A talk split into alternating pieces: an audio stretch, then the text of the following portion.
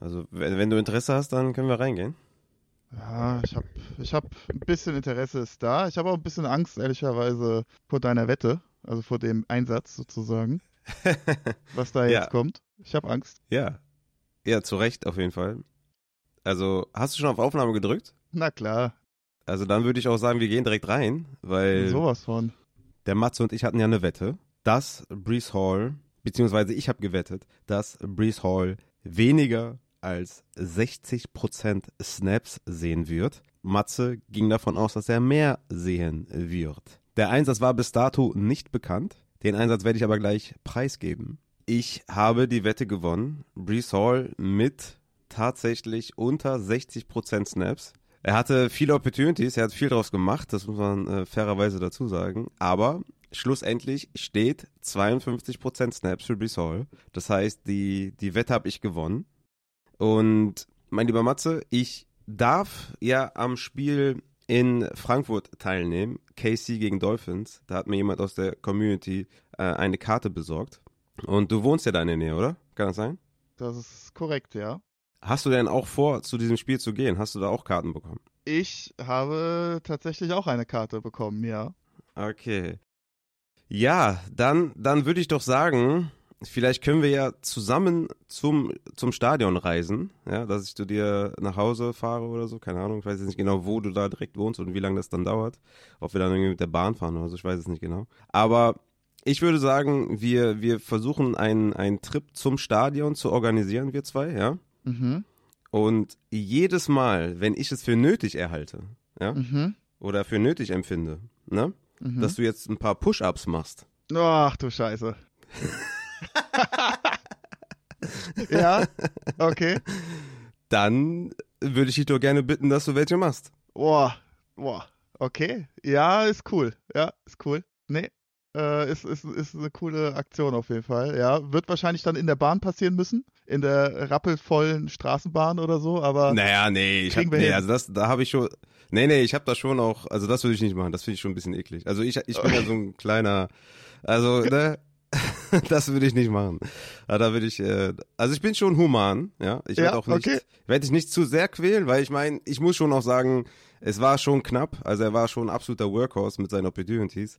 Ich hätte es, also nicht mal das hatte ich für möglich gehalten, dass er so viele Opportunities sieht, aber dass da Carter so viel reinfrisst äh, in den Snaps, das habe ich mir schon so ein bisschen gedacht. Äh, deswegen würde ich dich nicht zu sehr quälen, weil es fühlt sich auch etwas falsch an, die Wette gewonnen zu haben. Aber ich habe sie gewonnen und ich würde sagen, so ein Push-Up-Call und sage, ey Matze, wie sieht's denn eigentlich aus mit Mach's mal Liegestützen? zehn. Hast du Bock? mach's mal 10 Block. Mach mal, ja, wir, wir steigern das natürlich im Verlauf Oh, auch noch Tages, aber steigern. 10, Boah, Junge. mit Junge, 10 Junge. kann man mal anfangen. Mit 10 kann man Ja, anfangen. okay, Und okay, dann dann- muss ich schon mal. Aber ich habe ja jetzt noch mal äh, vier Wochen zum Trainieren sozusagen. Du hast noch mal ein bisschen, äh, ja, Trainingsphase, kannst noch mal ein bisschen Massephase machen. Und, ja, Massephase ähm, ist bei mir immer ich- angesagt, grundsätzlich. Ja, das ist kein Problem. das ist sehr gut, das ist sehr, sehr gut. Aber ja, dann, dann würde ich, würde ich das so sagen. Also dann würde ja, ich sagen, klingt gut, klingt Aber gut. ich ja, hab- ich muss, muss ja. mal gucken, weil ähm, ich bin ja auch äh, sehr engagiert bei den ähm, Miami, German Miami Dolphins oder Miami Dolphins Germany, so ist unser richtiger Name. Und äh, da Ja. haben wir ja natürlich auch eine Pre-Game-Party. Und ähm, okay, das findet im Louisiana Ah, statt, okay. in Frankfurt. Also ich werde auf jeden Fall schon, ja, morgens, vormittags Richtung Frankfurt unterwegs sein. Je nachdem. Aber das müssen wir dann nochmal besprechen, wann, wie, wo. wir da machen, wir machen es nochmal irgendwie dingfest. Äh, ich habe Gott sei Dank durch einen, durch einen Ehrenmenschen aus der Community eine Karte erhalten. Dafür bin ich auch sehr dankbar. Und ich dachte mir, ich frage mal nach, ob du auch eine hast. Und äh, glücklicherweise hast du auch eine. Und äh, ich würde sagen, dann kann man das doch ganz gut verbinden. Und Ja, definitiv. ja, wie, wie wir das genau machen, schauen wir mal. Aber das ist, das ist die, ja, das ist, äh, ja, das, ich, mir gefällt das. Ja, finde ich auch gut. Nee, ist fair. Finde ich gut, finde ich gut.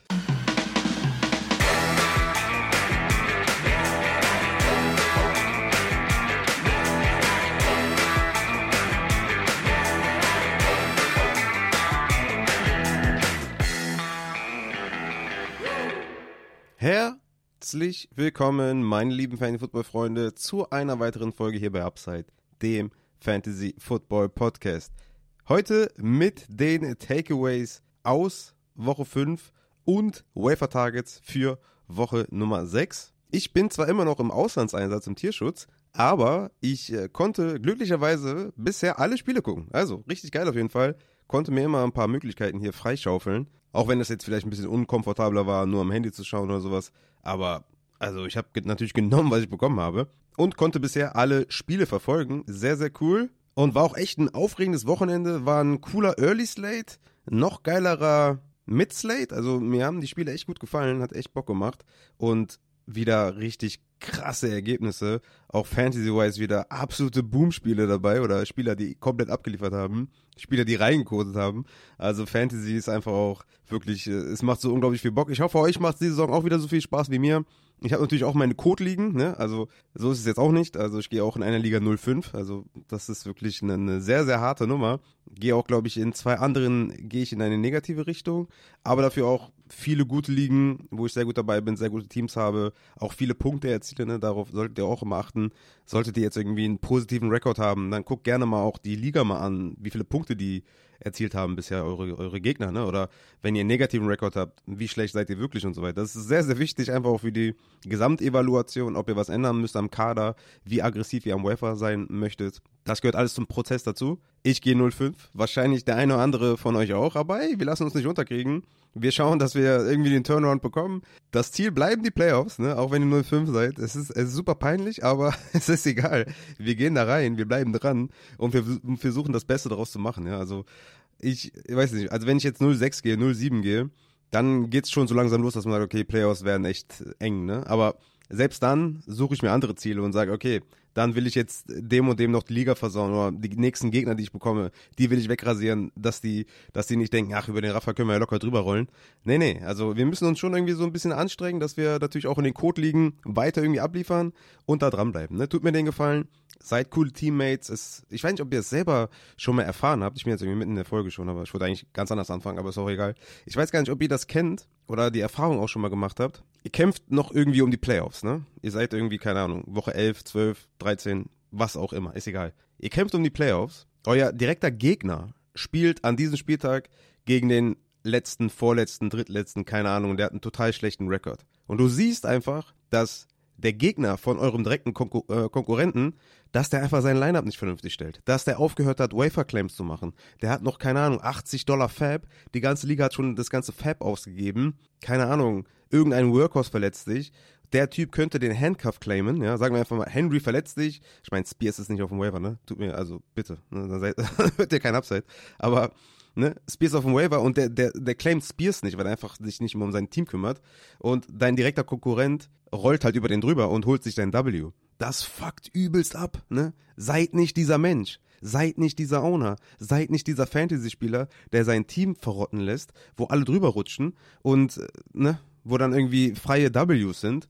Und das ist super, das ist super schlimm, ne? Seid coole Teammates. Das ist immer wichtig, ne? Ich meine, ihr spielt in der Liga, vielleicht auch mit Leuten, die ihr vom Namen her kennt, vielleicht kennt ihr euch auch persönlich und dann weiß nicht so, das ist auch nicht gut für euch, wenn, wenn jeder weiß, ach guck mal, das ist doch der und der, der hat doch hier gar, gar keinen Einsatz mehr gegeben, mit dem will ich auch keine Liga mehr spielen. Seid einfach coole Teammates, macht weiter, habt Spaß an der Sache. Man kann auch Spaß haben, wenn man verliert. Ganz ehrlich. Also ich reg mich natürlich auch auf, dass ich jetzt 05 bin. oh Mann. Einfach 05. Ich weiß nicht, ob mir das schon mal passiert ist oder ob irgendwie 04 das Schlimmste war bisher. Aber naja, es ist wie es ist. Äh, jedenfalls wollte ich sagen, auch da kann man seinen Spaß noch haben und auch da kann man immer noch kompetitiv bleiben und auch da kann man immer noch in die Playoffs kommen. Also die Playoffs sind nicht out of range, weil ich jetzt 05 bin. Natürlich irgendwann geht's los, ne? Dann wird's immer schwerer, aber man kann weiterhin auch Spaß haben in den Ligen. Ist mir immer wichtig zu sagen, weil man kann einfach Stinkstiefel in einer Liga nicht gebrauchen. Das zieht die Liga auch insgesamt dann runter an der Stelle. Und ja, deswegen bleibt dran, macht weiter und versucht die ersten Ws zu holen. Das wäre ein guter Schritt übrigens, ne? Für alle, die 05 sind. Du das erste W zu holen, ist ein guter Anfang, ne? Also arbeite daran. So, jetzt bin ich mitten in der Folge. Eigentlich natürlich, wie immer, Aufbau der Folge. Things to watch. Ihr kennt es. Diese Woche auch wieder mit ein paar mehr Zahlen, aber interessante Takes auf jeden Fall dabei. Dann haben wir die News plus Injury Report mit Matze zusammen. Ist auch ein sehr cooles Ding geworden. Zieht das auf jeden Fall rein. Da geht's um äh, unter anderem auch um die Wette von Matze und mir. Da gibt's einen neuen Einsatz. Ich weiß nicht, ob ich den Einsatz schon mal schon an das Intro hänge und dann hinterher beim Injury Report rausschneide, dass man das im Intro schon gehört hat. Weiß ich noch nicht genau, wie ich das nachher mache, wie viel Zeit ich habe, aber Da ist auf jeden Fall ein nicer Einsatz dabei. Den müsst ihr euch auf jeden Fall, da, da müsst ihr dranbleiben auf jeden Fall, ne? Dann haben wir natürlich Takeaways Team by Team, Game by Game aus allen Spielen und am Ende noch die Waferwire Targets für Woche 6. Ein Hinweis noch an alle Patreons. Ein Hinweis an alle Patreons aus dem High Upside und High Ceiling Tier. Bitte die Nachrichten für eure Shirts und Hoodies checken. Ne? Die Supporter-Shirts und Hoodies sind in der Mache. Ich bin dabei, mit einem Supporter zusammen die Hoodies und Shirts zu designen. Wir haben da echt eine geile Idee und sind auch echt schon sehr, sehr weit und ich bin super, super hyped und bin echt gespannt, was die, was sie dazu sagt, wenn, wenn die dann auch äh, zu euch verschickt werden. Ähm, wird geil, ich bin super hyped. Ich werde mir davon auf jeden Fall auch ein paar Shirts und, und Hoodies machen. Also sehr, sehr geil. Ihr müsst mir bitte ähm, ne, die ganzen Sachen zuschicken lassen. Name, Adresse, Größe. Hab euch da auf Patreon eine Nachricht geschickt. Bitte antwortet drauf, damit das alles auch dann ordnungsgemäß verschickt werden kann. Falls jemand fragt, wo und was man machen muss, um das auch zu bekommen, das sind die beiden höchsten Supporter-Tiers. Wenn man da drin ist, ein Jahresmitgliedschaft oder ein Jahr voll supported hat, dann bekommt man ein Hoodie oder ein T-Shirt, je nachdem, in welchem Tier man drin ist. Das ist einfach nur so ein kleines Gimmick von mir an euch, an die Supporter. Starten möchte ich allerdings heute mit den Things to Watch, nachdem ich schon ein Thing to Watch quasi gemacht habe, mit meinem Vortrag an alle, die vielleicht nicht so gut gestartet sind. Bleibt am Ball. Dann gehen wir mal in ein paar interessante Stats oder Trends vielleicht auch und starten bei Cooper Cup, der von seiner Verletzung zurückkommt. Wohlgemerkt Hammy, ne? Ich meine, gut, der war auch lang genug raus, aber er kommt zurück und ballt. 98% Routes Run, 37% Target Share, 12 Targets, 8 Receptions für 118 Yards. Richtig, richtig geiler Einstieg. Noch geiler ja eigentlich irgendwie aus, aus Teamsicht und auch aus Rookie-Sicht und aus Cinderella-Story-Sicht Puka Nakua mit 100% Routes Run und 31% Target. Also 37% für Cooper Cup, 31% für Puka Nakua, das ist halt mega viel. 11 Targets, 7 Receptions, 71 Yards und den Touchdown noch gefangen. Also in dieser Offense willst du, willst du Puzzleteile haben. Cooper Cup ist zurück und ist für mich, mein Jefferson ist jetzt verletzt, ne, deswegen, der Wide Receiver 1 moving forward. Auf jeden Fall. Er kam zurück, hat direkt wieder gezeigt, dass er da ganz klar die Nummer 1 ist. Puka Nakua sogar noch besser, als ich gedacht habe, dass er eh schon gut sein sollte. Ne, die Robert Woods Rolle, guter Wide Receiver 2, Low End, Mid to Low End Wide Receiver 2 habe ich ihm gegeben. Aber, ey, sogar noch besser. Also von daher sehr, sehr cool. Und Tutu Adwell sollte man auch auf jeden Fall nicht vergessen. Tutu Adwell nicht droppen. Ich habe ihn Beispiel auch in einer Liga einfach gehalten, auch einfach mal gespielt, gucken, was passiert. War jetzt nicht so produktiv, aber 95% Routes Run, 14% Target Share, 5 Targets, einer davon in der Endzone, auch Touchdown gefangen und er hatte fast einen Catch to the House. Ne? Der hat Stafford leicht überworfen. Hätte der den gefangen, wäre das ein, also ich weiß nicht, wie viele Yards das gewesen wären, aber so 40 Yards, denke ich mal, wären es schon gewesen to the House. Also Tutu Adwell ist für mich auf jeden Fall auch ein interessanter Flexer, gerade auch in Bye Weeks und so weiter. Droppt mir Tutu Adwell nicht und wenn er auf dem Waiver ist, gerne auch holen, weil er ist ganz klarer Part der Offense und wie gesagt, 95% Routes Run. Für mich recht beeindruckend bei der Cooper Cup Rückkehr und zudem ist ja noch äh, Puka Nakua da, also ein dritter Wide Receiver bei den Rams nicht zu vernachlässigen. Und Matthew Stafford, für alle, die vielleicht auch mit Super, Superflex spielen, ist für mich ein Buy-Low-Spieler. Auf jeden Fall. Der hatte ja zwar nur 17 Punkte gegen Philadelphia, also ist auch okay, ist jetzt aber kein Gamechanger gewesen. Aber das Schedule ist jetzt auch viel, viel besser. Am kommenden Wochenende gegen Arizona, dann gegen Pittsburgh, die auch niemandem Angst machen. Dallas natürlich ein bisschen, bisschen heavy. Dann Green Bay, Bye Week, Seattle, Arizona. Matthew Stafford ist für mich ein sehr, sehr nicer Buy-Low-Spieler und falls er bei euch auf dem Waferwire ist, in einer One-QB-Liga, vielleicht mit bevorzugtem Quarterback-Scoring, holt euch Stafford. Könnt ihr euch ein paar Wochen gewinnen. Aber insgesamt natürlich richtig geil. Die LA Rams Wide Receiver sind alle spielbar. Cooper Cup als Wide Receiver 1 overall. Puka Nakua als mit Wide Receiver 2 auf jeden Fall. Tutu Adwell auf jeden Fall als Flexer in verschiedenen Konstellationen durchaus vorstellbar. Dann haben wir Jonathan Taylor, der nach seiner Vertragsverlängerung 15% Snapshare hatte und 7 Total Touches. Das war auf jeden Fall eine harte Nummer, auch wenn es den einen oder anderen Bericht gab, dass er wohl noch kein Fulltime Workhorse sein soll. Ich hatte ja letzte Woche in den Things to Watch ja euch gesagt, was alles schief läuft bei Beatwritern, bei verifizierten Accounts, die beim Team sind, dass die auch mal was droppen, was völlig in die Hose geht. Und hier dachte ich auch so, boah, kann ich mir nicht vorstellen. Die geben dem so viel Geld. Drei Jahre, 42 Millionen, 26,5 Millionen garantiert. Wobei das ja noch recht human ist, aber immer noch natürlich viel, viel Geld ist oder zu viel Geld wahrscheinlich auch ist. Aber es, ich hatte mir das schon ein bisschen schlimmer sogar vorgestellt, aber die 26,5 garantiert und nur drei Jahre in Anführungszeichen sind ja noch okay. Und dann dachte ich mir, aber wenn die dem so viel Geld geben, das kann doch nicht sein, dass er da zurückkommt und dann wieder die Moss-Show ist, der ja auch gut war. Zach Moss hatte eine gute Leistung gezeigt, weswegen es für mich sowieso absurd ist, dass man da JT so viel Geld bezahlt. Und was passiert dann? Zach Moss 80% Snapshare, 25 Touches. Also, das hätte ich niemals gedacht. Und ich weiß auch, dass jeder von euch den gebencht hat, den Zach Moss.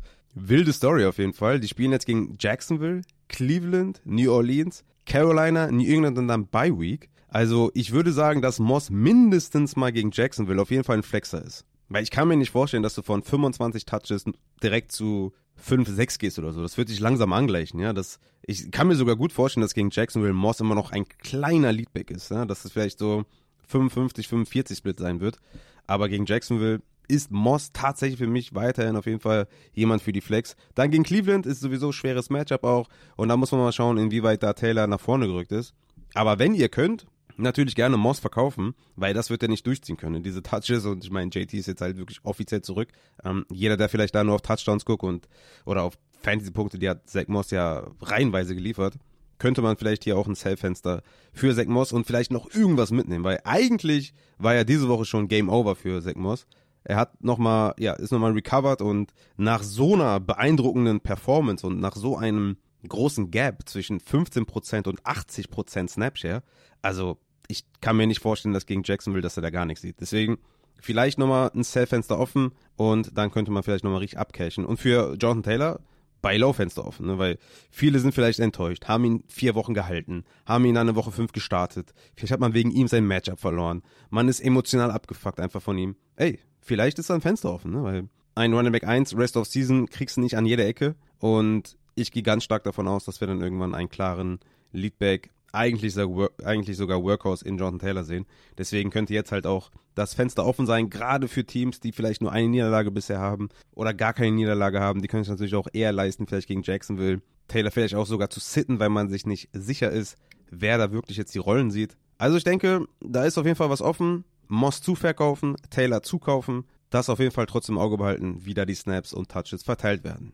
Dann kommen wir mal zum Backfield der New England Patriots. Ramondre Stevenson. Ich hatte es ja in den letzten Things to Watch auch immer mal wieder drin gehabt, den Ramondre Stevenson. Und da gehen die Snaps wirklich eindeutig nach hinten. Von 74% auf 72%, auf 65%, auf 64% und auf 51% Snapshare. Auf der anderen Seite gehen sie nach oben für Ezekiel Elliott. 35%, 31%, 38%, 40% und 45%. Sogar Team Russia geht jetzt sogar nach unten für Ramondre von 67% auf 44% und bei Elliott von 29% auf 44%. Kann natürlich auch mit dem riesigen Blowout zusammenhängen, dass Sieg da einfach ein bisschen mehr gesehen hat. Aber das ist jetzt bei Ramondre ein, ein Trend, der sich halt abzeichnet und der jetzt seinen Tiefpunkt vielleicht gefunden hat mit den 51%. Ich würde euch ja vorschlagen, dass ihr jetzt das Bounce-Back-Game, was ich eigentlich, eigentlich von erwarte von den Patriots, gegen Las Vegas, ja. Also jetzt gegen Las Vegas, Bounce-Back-Game auch von Ramondre Stevenson.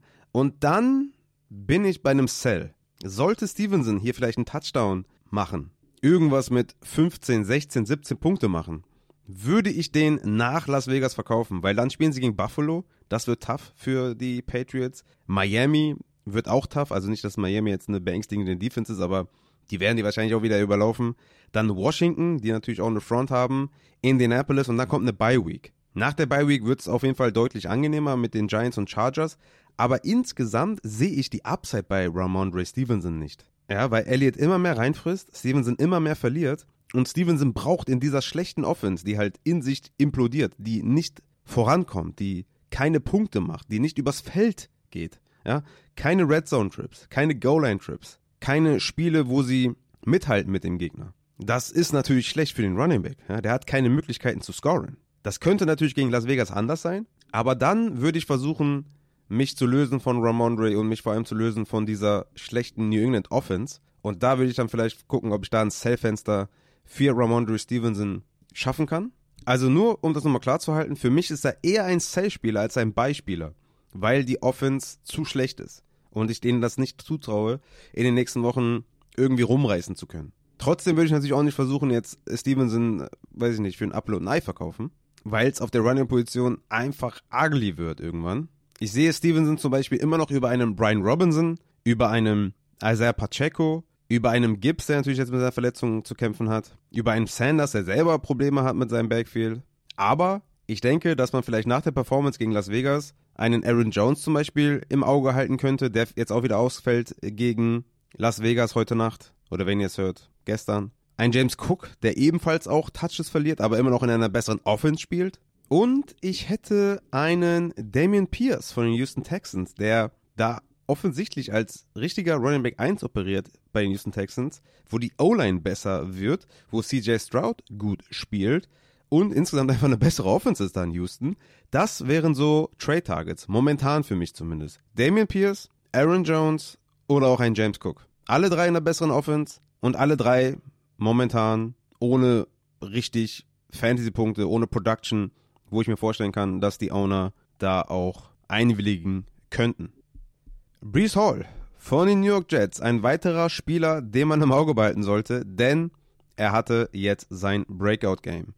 Auch hier hatte ich ja letzte Woche schon bei den Things to Watch, dass die Snaps steigen. Und sie sind jetzt bei 52% angekommen. Also die Wette habe ich immer noch gewonnen gegen Matze, aber bei 52% angekommen. Von 32 auf 33 auf 48, 46, 52%. Team Rush Attempt Share ist wirklich sehr beeindruckend von 37%, 36%, 56%, 40% und jetzt 76% Team Rush Share. Und ich würde fast sogar sagen, dass das ein Buy-High-Spieler für mich ist. Also sie spielen jetzt gegen Philly, da kann man vielleicht mal noch mal abwarten, ob da vielleicht nicht äh, eine etwas schlechtere Performance bei rumkommt. Ja, dass man da nicht zu viel bezahlen muss, weil gegen Philly könnte es auch mal sein, dass sie da jetzt gar nicht so gut äh, performen oder Brees Hall da nicht so gut performt. Ein Spieler ist natürlich günstiger nach einer, lass es 12-Punkte-Performance sein, als jetzt nach einer 27-Punkte-Performance. Aber nach Philly kommt eine Bye-Week und dann die Giants, Chargers, Las Vegas. Das sind drei absolute mörderische Matchups.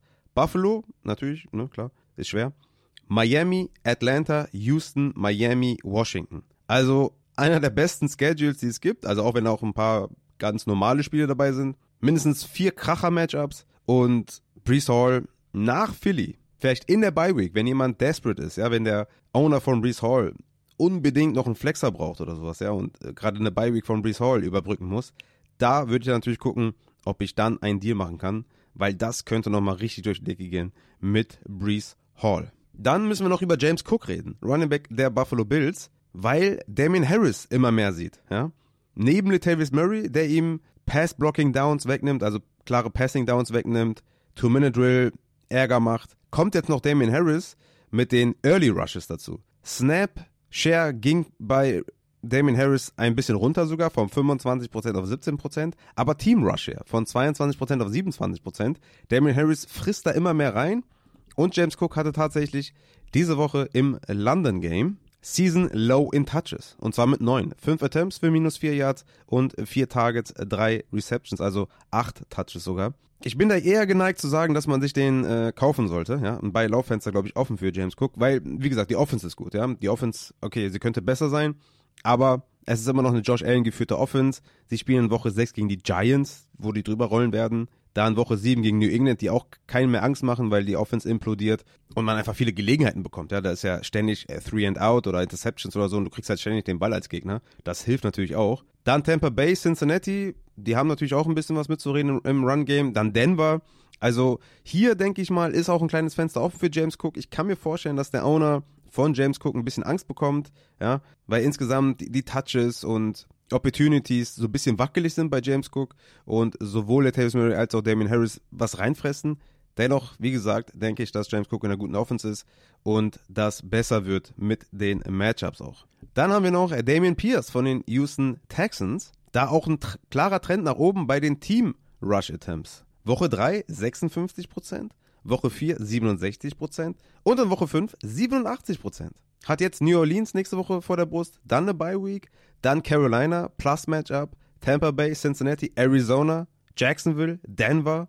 Also Damian Pierce auf jeden Fall auch für mich ein Bye-Fenster offen, weil die Offensive Line wird besser. CJ Stroud äh, hat eine super Offense, äh, die er da zusammenbekommt. Die sind bei weitem kein Underdog mehr gegen irgendwelche Saints, Panthers, Buccaneers, Bengals. Okay, vielleicht bis dahin sind die Bengals vielleicht ein bisschen stabiler. Aber, ne, ihr versteht, glaube ich schon. Damian Pierce, ein interessanter Buy-Low-Spieler. Dann habe ich noch das Backfield aus Carolina mitgebracht, und zwar Miles Sanders und Chuba Hubbard. In Woche 4 war ja relativ klar, dass Miles Sanders angeschlagen war. Da hatte Hubbard 54 zu 43 Snaps und 50 zu 46 Team Rush Share. Und in Woche 5 sollte Miles Sanders ja ein bisschen fitter gewesen sein. Dennoch war das in Sachen Snaps ausgeglichen und in Sachen Team Rush Attempt Share 43% für Hubbard und 33% für Sanders. Also das sollte man auf jeden Fall im Auge behalten. Wie viel Verletzung da mitspielt oder auch wie viel vielleicht auch Production, weil Hubbard macht es besser als Sanders. Hubbard hat die besseren Werte. Sanders hatte in Woche 3 9 für 24, in Woche 4 13 für 19, in Woche 5 7 für 32. Sind beide jetzt vielleicht nicht von einem absoluten Megastern unterwegs, aber das sollte man im Auge behalten. Das ist sehr, sehr eng und die haben halt in Woche 7 die Bye. Miles Sanders und Schuber Hubbard ist mo momentan auf jeden Fall ein 50-50-Split. Hier würde ich auch gucken, sollte Sanders vielleicht gegen Miami Touchdowns machen oder irgendwie Fantasy-Punkte auflegen, würde ich da auch den, den Sell-Button drücken, weil das ist mir zu knifflig da in Carolina. Als letzten Punkt haben wir noch das Backfield von den Vikings. Und zwar Alexander Madison ist von 79% ohne Akers, Snapshare auf 66% im ersten Spiel mit Akers, auf 53% am Wochenende mit Akers runtergegangen. Und die Team Rush Attempts sind von 87% ohne Akers auf 74% im ersten Spiel mit Akers auf 47% runtergecrushed. Und hier könnte wirklich das Sellfenster fast zu sein. Nach diesem ordentlichen Dip. Hoffnung für alle Madison-Owner. Chicago wartet in Woche 6. Da könnte er nochmal durch die Decke gehen, hoffentlich mit einem Touchdown oder mit Führung und mit vielen Rush-Attempts und so weiter. Nach Chicago wird es allerdings ein bisschen schwieriger, den zu verkaufen. Also, das könnte der letzte Sellpoint sein. Akers sieht immer mehr, Madison verliert immer mehr. Sie passen auch den Ball ein bisschen mehr, die Vikings. Also, da solltet ihr auf jeden Fall gucken, dass ihr Madison nach Woche 6, nach Chicago, verkauft. So, das waren die Things to Watch. Mit ein paar äh, Sell-Beispielen, ein paar Trends. Könnt mir ja gerne mal sagen, was ihr davon haltet. Und wir können damit auch tatsächlich in die News kommen. Ich habe die News die erste News schon vorweggenommen mit JT. Drei Jahre, 42 Millionen. Bleibt also bei den Codes, 26 Millionen garantiert. Wie gesagt, ich gehe davon aus, dass Zach Moss immer mehr verlieren wird, JT immer mehr sieht. Zach Moss sell high, JT buy low, habe ich ja schon zusammengefasst.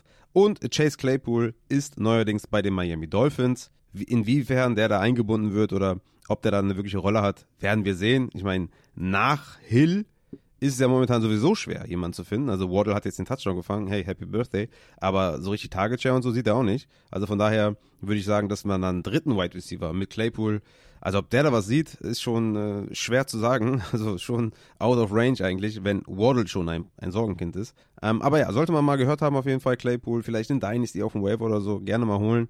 Aber ich würde jetzt hier in, in, in normalen Redraft-Ligen 0% mal bieten, wenn ich Platz habe, aber mehr jetzt auch nicht. Gab ja auch irgendwie schon News, dass er als Tight End dort spielen soll. Auch weird irgendwie. Also, ja, mal schauen, was da kommt, was daraus wird.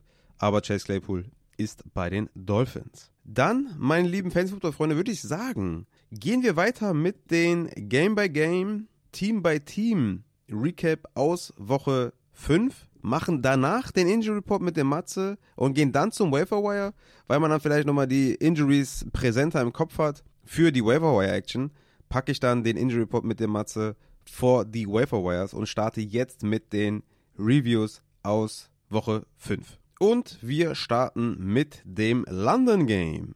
Jacksonville Jaguars gegen die Buffalo Bills 25 zu 20 für die Jacksonville Jaguars. Trevor Lawrence sah deutlich besser aus, auch wenn man das in den Fantasy-Punkten nicht sieht, mit 14,7, keine berauschenden Stats auch, 37 Mal den, Pass, äh, den Ball geworfen, 25 davon angekommen, 315 Yards, ein Touchdown, auch 3,1 Punkte am Boden, hatte allerdings zwei Fumbles for Loss, die haben ein bisschen reingekickt, deswegen vielleicht auch nur 15 Fantasy-Punkte. Aber Lawrence sah auf jeden Fall besser aus, deutlich wohler gefühlt, den Wide Receiver mehr vertraut. Also das sah auf jeden Fall viel, viel runder aus. Kevin Ridley mit einem Bounceback-Spiel, 8 Targets, 7 Receptions, 122 Yards, auch er deutlich komfortabler, viel, viel bessere Routen gelaufen, viel, viel sharper das Ganze. Das sah wirklich sehr, sehr gut aus. Spielen jetzt gegen Indianapolis, die keine Cornerbacks haben, um den zu verteidigen. Dann New Orleans, Pittsburgh, dann kommt die Bye Week. Also ich erwarte von Kevin Ridley noch drei gute Spiele. Christian Kirk, auch wieder mit einer guten Performance, 12 Fantasy-Punkte gemacht. 8 Targets, 6 Receptions, 78 Yards. Auch natürlich, weil Zay Jones im Spiel rausgegangen ist mit seiner Knieverletzung. Re-Injury wahrscheinlich am Knie von Zay Jones. Deswegen weiterhin Christian Kirk spielen. Sehr, sehr cool. Ich hatte den Eindruck, dass Zay Jones wieder sehr, sehr viel gesehen hat. Der hatte ja auch in seiner kurzen Spielzeit fünf Targets, drei Receptions für 23 Yards und den Touchdown. Einen sehr spektakulären, wo man auch wieder sieht, Zay Jones ein bisschen undervalued. Also der ist eine echte gute Ergänzung wahrscheinlich in jedem Wide Receiver Core. Mal schauen, wie lange der jetzt ausfällt. Deswegen könnt ihr weiterhin äh, Kirk reiten auf jeden Fall. Ridley ist wieder zurück. Und ich würde auch gar nicht sagen, dass man ihn jetzt unbedingt verkaufen sollte und so weiter. Ich meine, klar, wenn dir dafür jemand einen stabilen Wide Receiver 1 gibt, vielleicht ein St. Brown, der irgendwie verletzt war jetzt diese Woche, ein Chris Olave, der jetzt irgendwie vorm Spiel da ein bisschen zu kämpfen hatte mit seinem C, da würde ich dann vielleicht auch sagen, okay, kann man mal versuchen. Aber Karen Ridley ist ein, ist ein stabiler Wide Receiver 2, Borderline Top 12. Also, wie willst du den verkaufen? Ne? Ich denke mal, der wird weiterhin auch seine Boom-Spiele haben. Die Offense sieht besser aus. Das Schedule ist auch echt nicht von schlechten Eltern. Wie gesagt, Indianapolis, Pittsburgh, San Francisco, Tennessee, Houston auch mit äh, Problemen auf Cornerback, mit Verletzungsproblemen, Cincinnati, also das ist auch vom Schedule her nice. Also von daher Zay Jones einfach weiter die Welle reiten, weiter halten, meiner Meinung nach kein Cell-Spieler. Und Kirk kann man sich halt freuen, dass Zay Jones sich hier verletzt hat. Also, ne, wenn man sich überhaupt eine, über, über eine Verletzung freuen kann. Aber in dem Fall muss man das ja leider so formulieren. Ansonsten hatten wir Evan Engram, der wieder sehr, sehr stabile Tages gesehen hat. Acht Targets, vier Receptions, 28 Yards, fast einen Touchdown gefangen hat, ne? Also auch da ganz klarer Start weiterhin Evan Engram. Den kannst du nicht benchen. Der hat jetzt vier Spiele in Folge mindestens acht Targets gesehen. Also wie konstant willst du sein? Natürlich hat er noch keinen Touchdown gefangen. So, das ist das einzige Problem von Evan Engram. Hätte jetzt fast einen gefangen, hätte der Cornerback oder der Safety, weiß nicht mehr, was er war, aber das war ein unfassbares Play von dem Spieler aus der Secondary. Das hat der unfassbar gut gemacht. Es war ein klarer Touchdown für Evan Engram. Weiterhin Engram aufstellen auf jeden Fall.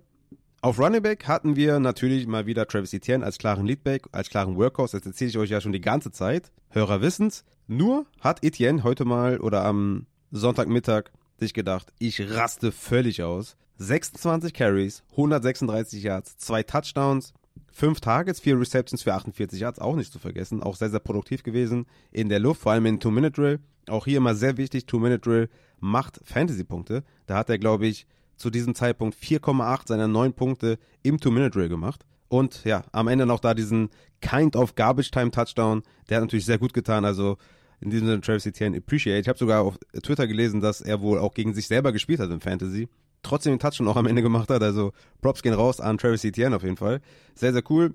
Ja, da ist das bei Fenster dann auch äh, endgültig zu. Und wir können zu, äh, ja, zur Gegenseite kommen. Die Buffalo Bills.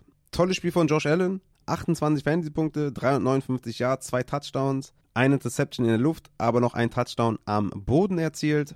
Hat die Wide Receiver gefüttert. Dix natürlich wie immer. 121 Yards Touchdown. Ne? Dix natürlich klar. Und Gabe Davis. 8 Targets, 6 Receptions, 100 Yards und Touchdown. Eigentlich hat er zwei gefangen. Der hat ja den Touchdown, den er gefangen hat, ja eine Sequenz vorher auch gefangen. Also Gabe Davis da klares Target gewesen in der Endzone, klare Plays auch aufgemalt für Gabe Davis. Und Gabe Davis, ich hab's euch ja, keine Ahnung, wie oft schon gesagt, dass der ein Every Week Flexer ist. Ne? Ihr müsst mit Bust-Spielen rechnen, aber ihr kriegt auch öfter mal ein Boomspiel, Boomspiel, hier mal wieder Boomspiel, 19 Punkte, ist natürlich immer wieder die meisten Routen gelaufen, hatte die meisten Snaps. Gabe Davis hat halt die Opportunity, immer ein Play zu machen mit Josh Allen der auch mal gern scrambled. Gabe Davis geht dann immer mit den Scrambles mit, sucht sich die Lücke und zack, hast du mal wieder ein Boom-Game von Gabe Davis. Das ist sehr, sehr cool. Alle anderen Spieler sind nicht spielbar, auch die Tight Ends. Ja. Dawson Knox und Kincaid, weiterhin klauen sie sich beide. Diesmal waren Dawson Knox wieder in Snaps höher, wieder in Routes Run höher. Also das ist super, super eklig da mit Knox und Kincaid. Beide nicht spielbar leider. Und ja, alle, die irgendwie gehofft haben, dass Kincaid the next big thing ist auf Tight End. Ja, die äh, können da wahrscheinlich noch länger drauf warten. Auf Running Back habe ich euch ja aufgedröselt, gerade bei den Things to Watch. Cook hat da jetzt Season Low Touches gesehen, aber ich halte weiterhin an ihm fest. Das sah die letzten Wochen von der Opportunity gut aus. Die Offense ist gut. Es gibt viele Scoring Opportunities und so weiter und so fort. Deswegen, der Schedule wird auch ein bisschen leichter. Also James Cook weiterhin für mich auf jeden Fall ein Spieler, den ich gerne im Kader habe. Dann das nächste Spiel. Houston Texans bei den Atlanta Falcons. 21 zu 19 für tatsächlich die Falcons. Desmond Ritter mit einer guten Performance. Jetzt stellen wir ihn mal nicht auf, nachdem wir letzte Woche dachten, okay, vielleicht haben wir hier einen Shot für Desmond Ritter. Kommt er jetzt hier raus und ja, performt einfach gut. Ja, also Credit where Credit ist und ja, also 37 Mal den Ball gepasst, 28 Mal angebracht, 329 Yards plus Touchdown in der Luft und am Boden. 26 Fantasy-Punkte erzielt, echt kann sich wirklich sehen lassen. Drake London mit einem hohen Target Share, Drake London mit brutalen Snaps und Routes Run, also ganz klar über allen anderen Wide Receivers. 9 Targets, 6 Receptions, 78 Yards. Das sah wirklich sehr, sehr gut aus. Drake London ja sowieso, er, an ihm selber liegt es ja auch nicht. Ne? Ist ähnlich wie bei den DJ Moore und so. Liegt ja nicht an den Spielern. Aber wenn Desmond Ritter mal einen guten Tag hat, da hat natürlich Drake London von profitiert. Und Kyle Pitts. Kyle Pitts mit 11 Targets, 7 Receptions und 87 Yards. 12 Fantasy-Punkte für Kyle Pitts. Ist übrigens die viertbeste Fantasy-Leistung in zwei Jahren und fünf Spielen. Also, ja, das war eine gute Vorstellung von Kyle Pitts. Für mich ja ein immediately sell high. Also sofort würde ich da gucken, dass ich den irgendwie loswerde für irgendeinen Gegenwert. Ist natürlich immer schwer auf Tight End was zu finden, ne? Klar, verstehe ich auch. Also da ist ja ab Laporta, Ingram, Kittel, danach ist ja alles nur noch Streamer. Ja, du hast Kelsey, Andrews, Hawkinson, Laporta, Ingram, Kittel. Ja, und dann musst du äh, strugglen, ja. Waller war jetzt okay, war in Ordnung, Göttert war in Ordnung, aber auch nicht jede Woche. Logan Thomas ist ja ein Kind of Streamer. Komet ist Streamer. Hunter Henry ist ein Streamer, Jake Ferguson, okay, den kann man vielleicht noch mit reinnehmen. Also, ne, so, deswegen, wenn ich sage, verkauft den, dann konzentriert euch eher auf den, auf das X oder so daneben, ja, oder verkauft den vielleicht gegen einen Wide Receiver 3 oder so und streamt ab da die Tight End Position, ne, weil das ist kein großer Unterschied, ob ihr jetzt Kyle Pitts äh, spielt auf Tight End oder den, den Tight End streamt äh, Woche für Woche. Also hier ist, glaube ich, ein Fenster offen, um Kyle Pitts jetzt zu verkaufen, denn er war zweiter Tight End in Sachen Snaps Jono Smith hatte 49 Snaps, Kyle Pitts 40 und er ist eine Route weniger gelaufen als Jonu Smith. Und ja, ihr kennt die Offense der Falcons. Die ist nicht gut. Ja, sie hatten jetzt ein gutes Spiel gegen Houston, warum auch immer. Für mich irgendwie ein bisschen un unerklärlich. Und die Wettanbieter hatten dann doch recht irgendwie. Aber die Offense, davon willst du keine Anteile haben und Kyle Pitts hat jetzt eine gute Performance geliefert. Deswegen sofort bitte verkaufen Kyle Pitts. Auf Running Back lassen sie Bijan immer noch nicht von alleine. Das ist echt traurig. Bijan mit 16 Opportunities, Tyler Algier mit 18 Opportunities, in einem Close Game übrigens. Ja, also es war jetzt kein Blowout oder sowas. Also, sie lassen Bijan nicht von alleine. Der hatte 16 Opportunities, 10 Fantasy-Punkte. Tyler Algier frisst rein. Bijan auch mit 61% Snaps nur. Also 47 zu 33 für Bijan. Das ist nicht das, was du sehen willst. Er hatte bisher eine Woche über 80% Snaps, also das, was man eigentlich von ihm sehen will. Ja, ich weiß nicht, woran das liegt und ob das die ganze, ganze Saison so weitergehen wird. Das macht irgendwie gar keinen Sinn für so einen hohen Pick. Aber mit Washington, Tampa Bay und Tennessee wird es in den nächsten Wochen auch nicht viel, viel besser vom Schedule her. Danach Minnesota und Arizona Woche 9 und 10. Klar, das ist natürlich viel, viel besser. Aber Bijan mache ich mir so ein bisschen Sorgen, dass er nicht komplett von alleine gelassen wird.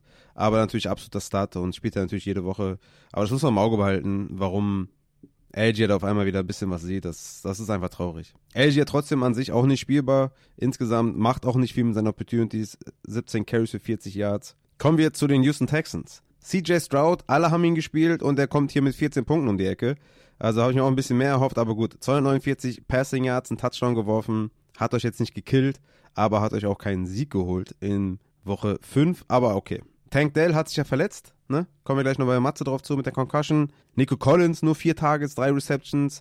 Robert Woods neun Targets, drei Receptions. Aber alle haben nicht wirklich performt, weil die Leistung von CJ Stroud diese Woche nicht so gut war, wie man sie vielleicht erwartet hatte. Dalton Schulz war halt derjenige, der das meiste gesehen hat mit zehn Targets, sieben Receptions, Touchdown gemacht. Der Tight End der Houston Texans. Mit der zweiten guten Vorstellung, nachdem er letzte Woche auch den Touchdown gefangen hat, wieder Touchdown gefangen. Nico Collins für mich ein klarer Buy-Low-Spieler mit der 5-Punkte-Performance. Wenn man da vielleicht irgendwie ihn günstig kaufen kann, würde ich das auf jeden Fall tun. Der sieht viele Air Yards, viel Opportunity für Nico Collins. hat ja auch schon einige Boom-Spiele gehabt. Tank Dell könnte ausfallen nächste Woche. Also Nico Collins vielleicht hier ein Fenster offen. Auf Running Back habe ich ja eben bei Things to Watch äh, schon gesagt, ey, Damien Pierce ist da wirklich mittlerweile der klare Leadback. 21 Opportunities, 34 zu 18 Snaps gegen Singletary, der selbst keinen einzigen Carry hatte. Also Damien Pierce, da ist ein Fenster offen. Wenn ihr könnt, versucht euch Damien Pierce zu kaufen. Die Offense, die Offensive Line wird besser werden. Nach der Bye spielen sie gegen Carolina. Da könnt ihr ja echt ein Boomspiel haben. Von daher Damian Pierce bei Low. Die Carolina Panthers bei den Detroit Lions 42 zu 24 für die Detroit Lions. Ich hatte Jared Goff ja noch gesittet für Anthony Richardson. Der hat sich ja leider verletzt, aber Goff mit einem überragenden Spiel 28 Punkte gemacht, weil ich dachte, Amon Ra fehlt und ah, wird er wirklich, die Offense wird die auch wirklich rollen und so weiter. Ich dachte, die werden halt viel laufen mit David Montgomery. Ja, im Endeffekt beides passiert, ne? Also Jared Goff auch mit einer super Leistung. 236 Passing Yards, drei Touchdowns erzielt. Richtig, richtig gute Vorstellung. Josh Reynolds mit dem Touchdown. Sam Laporta mit zwei Touchdowns. Aber der ist ja eh ein Tight End Start. Und ja, da muss man einfach warten, wenn Amon Ra wieder zurückkommt, dann wird es auf jeden Fall wieder eine Amon Ra Show. Äh, Show. Und Jameson Williams in seinem Debüt drei Tage, zwei Receptions, hatte einen Snap Count, obwohl er eine Sperre hatte. Das macht irgendwie überhaupt gar keinen Sinn. Aber da ist ja auch irgendwie das Profi-Sein nicht so die Stärke von Jameson Williams. Mal schauen, in den nächsten Wochen ein klarer Halt natürlich, ein klarer Hold wenn ihr Jameson habt. Wartet mal auf ein paar bessere Spiele mit höheren Snaps und mehr Routes Run. Das war gar nichts jetzt hier an Sample Size. Auf Running Back Montgomery natürlich wieder mit einer Show 109 Yards Touchdown gemacht. Da ist ja immer noch Jamie Gibbs out und immer noch mit dem Hemi out. Also muss man eben warten, wann der zurückkommt. Von daher nichts Neues bei den Lions, würde ich sagen. Josh Reynolds ist natürlich ein interessanter Flexer, wenn ein Amon Ra ausfällt. Aber ja, Reynolds tatsächlich auch weniger Routes Run als Jameson, als Khalif Raymond und auch als Marvin Jones. Ja, hat aber trotzdem die meisten Targets und meisten Fantasy-Punkte. Bei den Carolina Panthers Bryce Young mit 18 Fantasy-Punkten, aber ein, eigentlich insgesamt so eine richtig schlechte Vorstellung Real Life gesehen. Da kann man sich auch mal langsam Sorgen machen um Bryce Young. Aber 41 Opportunities gehabt, 25 Mal den Ball angebracht, 247 Yards, 3 Touchdowns, 2 Interceptions. Und hat halt Adam Thielen, der seit Wochen so dermaßen abliefert. Und ich hätte das echt Adam Thielen überhaupt nicht zugetraut, so eine Bounceback-Season hinzulegen, nachdem er letztes Jahr ganz klar declined ist und mit seinen Opportunities bei den Vikings fast nichts angestellt hat. Kommt er hier wieder und spielt wie Vintage Thielen. Richtig, richtig geil auf jeden Fall. 22 Fantasy-Punkte, 11 Receptions, 107 Yards, Touchdown. Und jetzt kommt Miami, also er ist echt ein solider Wide Receiver 2 muss man schon so sagen. Also, das ist sehr, sehr cool und ich sehe auch nicht, dass sich das ändert. Also von daher, wenn er Adam Thielen hat, ist ein bisschen im Schatten von Puka, ne, muss man sagen, weil Puka natürlich komplett alles abreißt, aber so weit weg von äh, Puka ist er auch nicht, der Adam Thielen, was so Waferwire Steel of the Year oder sowas angeht. Also von daher echt brutale Saison und ja, geil. Freut mich auf jeden Fall für Thielen. Einer meiner, ja, einer meiner Lieblingsspieler gewesen immer die ganze Zeit, weil einfach cooler Charakter. Geil. Adam Thielen, nice auf jeden Fall. Chark auch mit dem Touchdown, sechs Targets. Mingo sieben Targets. Also alle wurden so ein bisschen gefüttert. Für mich aber derjenige, den ich spiele, ist Adam Thielen auf jeden Fall. Auf Running Back habe ich euch ja auch aufgedröselt. Das ist beängstigend mit Hubbard und Miles Sanders da im 50-50-Split. Mal schauen, wie sich das auswirkt, aber dazu ja schon viel gesagt bei den Things to Watch. Tennessee Titans bei den Indianapolis Colts. Wie gesagt, Anthony Richardson mehrere Wochen raus. Gleich auch noch mehr dazu beim Injury Report. 23 zu 16 für die Indianapolis Colts. Wo man sagen muss, dass Josh Downs, und den hatte ich auch echt, glaube ich, in den ganzen letzten Waferwire Reports immer drin gehabt, habe auch gesagt, ey, komm, diese Performance dann Woche 4 gegen die Rams mit drei Targets, das lassen wir mal weg. Das war eigentlich bisher echt eine solide Saison von Josh Downs. Ich denke, die Rolle wird steigen und zack, sechs Targets, sechs Receptions, 97 Yards. Josh Downs einfach ein guter Spieler sieht da die, die Slot-Snaps, ne? Also er ist natürlich nicht auf Two Wide Receiver Sets auf dem Platz, klar. Aber er sieht die Slot-Snaps, er sieht die einfacheren Matchups. Also Josh Downs ist auf jeden Fall ein Flexer, den man mal aufstellen kann. Alec Pierce hingegen, der halt der, ja, der KJ Osborne quasi ist, der Colts, der sieht halt gar nichts. Außer halt, dass er auf dem Platz ist. Aber sonst halt Michael Pittman und Downs da die Wide Receiver to own. Pittman mit sieben Targets, fünf Receptions, 52 Yards. Jetzt halt mit dem Pocket Passer Minshew zurück gegen Jacksonville, Cleveland, New Orleans und Carolina in den nächsten Wochen. Also Pittman weiterhin natürlich auch ein stabiler Wide Receiver. Titans kannst du keinen spielen, weil die fressen sich alle gegenseitig was auf. Und äh, Taylor und Moss habe ich auch schon genug gesagt. Ich würde sagen, so Zach Moss verkaufen und äh, Taylor kaufen. Das sollte in den nächsten Wochen sich ganz anders darstellen. Aber ja, Zach Moss, crazy, crazy Vorstellung. 32,5 Fantasy-Punkte, 165 Yards am Boden einfach mal absolviert. Sehr, sehr krass auf jeden Fall. Auf der anderen Seite die Tennessee Titans. Hier müssen wir, glaube ich, über Hopkins sprechen. Das war ja schon fast Vintage Hopkins. 11 Tages, 8 Receptions, 140 Yards. Einige spektakuläre Catches dabei. Von Hopkins war natürlich auch ein hervorragendes Matchup gegen Indianapolis. Die können nichts verteidigen. Aber geile Vorstellung von Hopkins. Sehr, sehr cool. Sah fitter aus auf jeden Fall auch. Hat auch deutlich mehr Snaps gespielt als die, als die Wochen davor. In Woche 2 noch 60%, in Woche 3 73, dann 53, jetzt 83%. Also da echt cool, freut mich auf jeden Fall. Chico Konkwo auf Titan mit 9 Targets, 5 Receptions für 33 Yards. Auch eine gute Vorstellung. Endlich mal Targets für Okonkwo. Das war in den Wochen davor überhaupt gar nicht der Fall. Und auf Runnerback haben wir natürlich weiterhin da Henry und Spears, die viel auf dem Platz stehen. Beide, ne? Henry mit 37 Snaps, Spears mit 32 Snaps, Henry mit 15 Opportunities, Spears mit 12. Spears ist einfach gut. Also klar, 15 Punkte gemacht, sehr, sehr schön Touchdown gehabt. Henry natürlich da Running Back 1, klar, aber Spears macht auch die Punkte, muss man schon noch sagen. Spears hat sich seinen Platz erkämpft als Flexer auf jeden Fall, ähnlich wie so ein Jalen Warren und der macht es einfach gut. Also, wie gesagt, bei hoher Führung natürlich ganz klar Henry und äh, der sieht auch natürlich immer noch viele Early Rushes und so. Aber mit Tajay Spears muss man weiterhin rechnen. Aber ich denke, jeder von euch weiß das auch. Habe ich ja lang und breit schon in den letzten Folgen drüber gesprochen. Henry aber trotzdem immer noch derjenige, den ich natürlich klar drüber sehe versus Spears. Aber es ist bei weitem nicht mehr die Henry Show in Tennessee. Die New York Giants bei den Miami Dolphins. 31 zu 16 haben die Miami Dolphins die Giants noch verschont. Ja? Also das war wirklich sehr, sehr nett, dass die uns da nicht komplett überrannt haben. Tour mit einem durchwachsenen Spiel, würde ich sagen. Also die zwei Interceptions waren haarsträubend. Natürlich hat er trotzdem 308 Yards geworfen. Aber ja, zwei Interceptions halt dazu. 17 Punkte. Ist okay, aber so richtig überzeugend war das jetzt nicht, fand ich. Tyreek Hill mit einer Wahnsinnsvorstellung, 181 Yards, Touchdown, klar. Waddle immerhin mal mit 10 Targets, 5 Receptions allerdings, nur für 35 Yards. Also ich glaube auch einer der Reception oder der Interception kam auch äh, bei dem Wurf auf Waddle. Das scheint irgendwie nicht so ganz zu laufen. Ist für mich auch ein bisschen ein Fragezeichen, warum Waddle da noch kein richtiges Boom-Spiel hatte. Jetzt auch mit 12 Fantasy-Punkten mit Touchdown. Also ich warte immer noch auf das Breakout-Game von Jalen Waddle. Für mich klarer Hold weiterhin und eigentlich auch ein Buy-Low-Spieler, weil ich da einfach mehr erwarte insgesamt. Woche 6 gegen Carolina jetzt.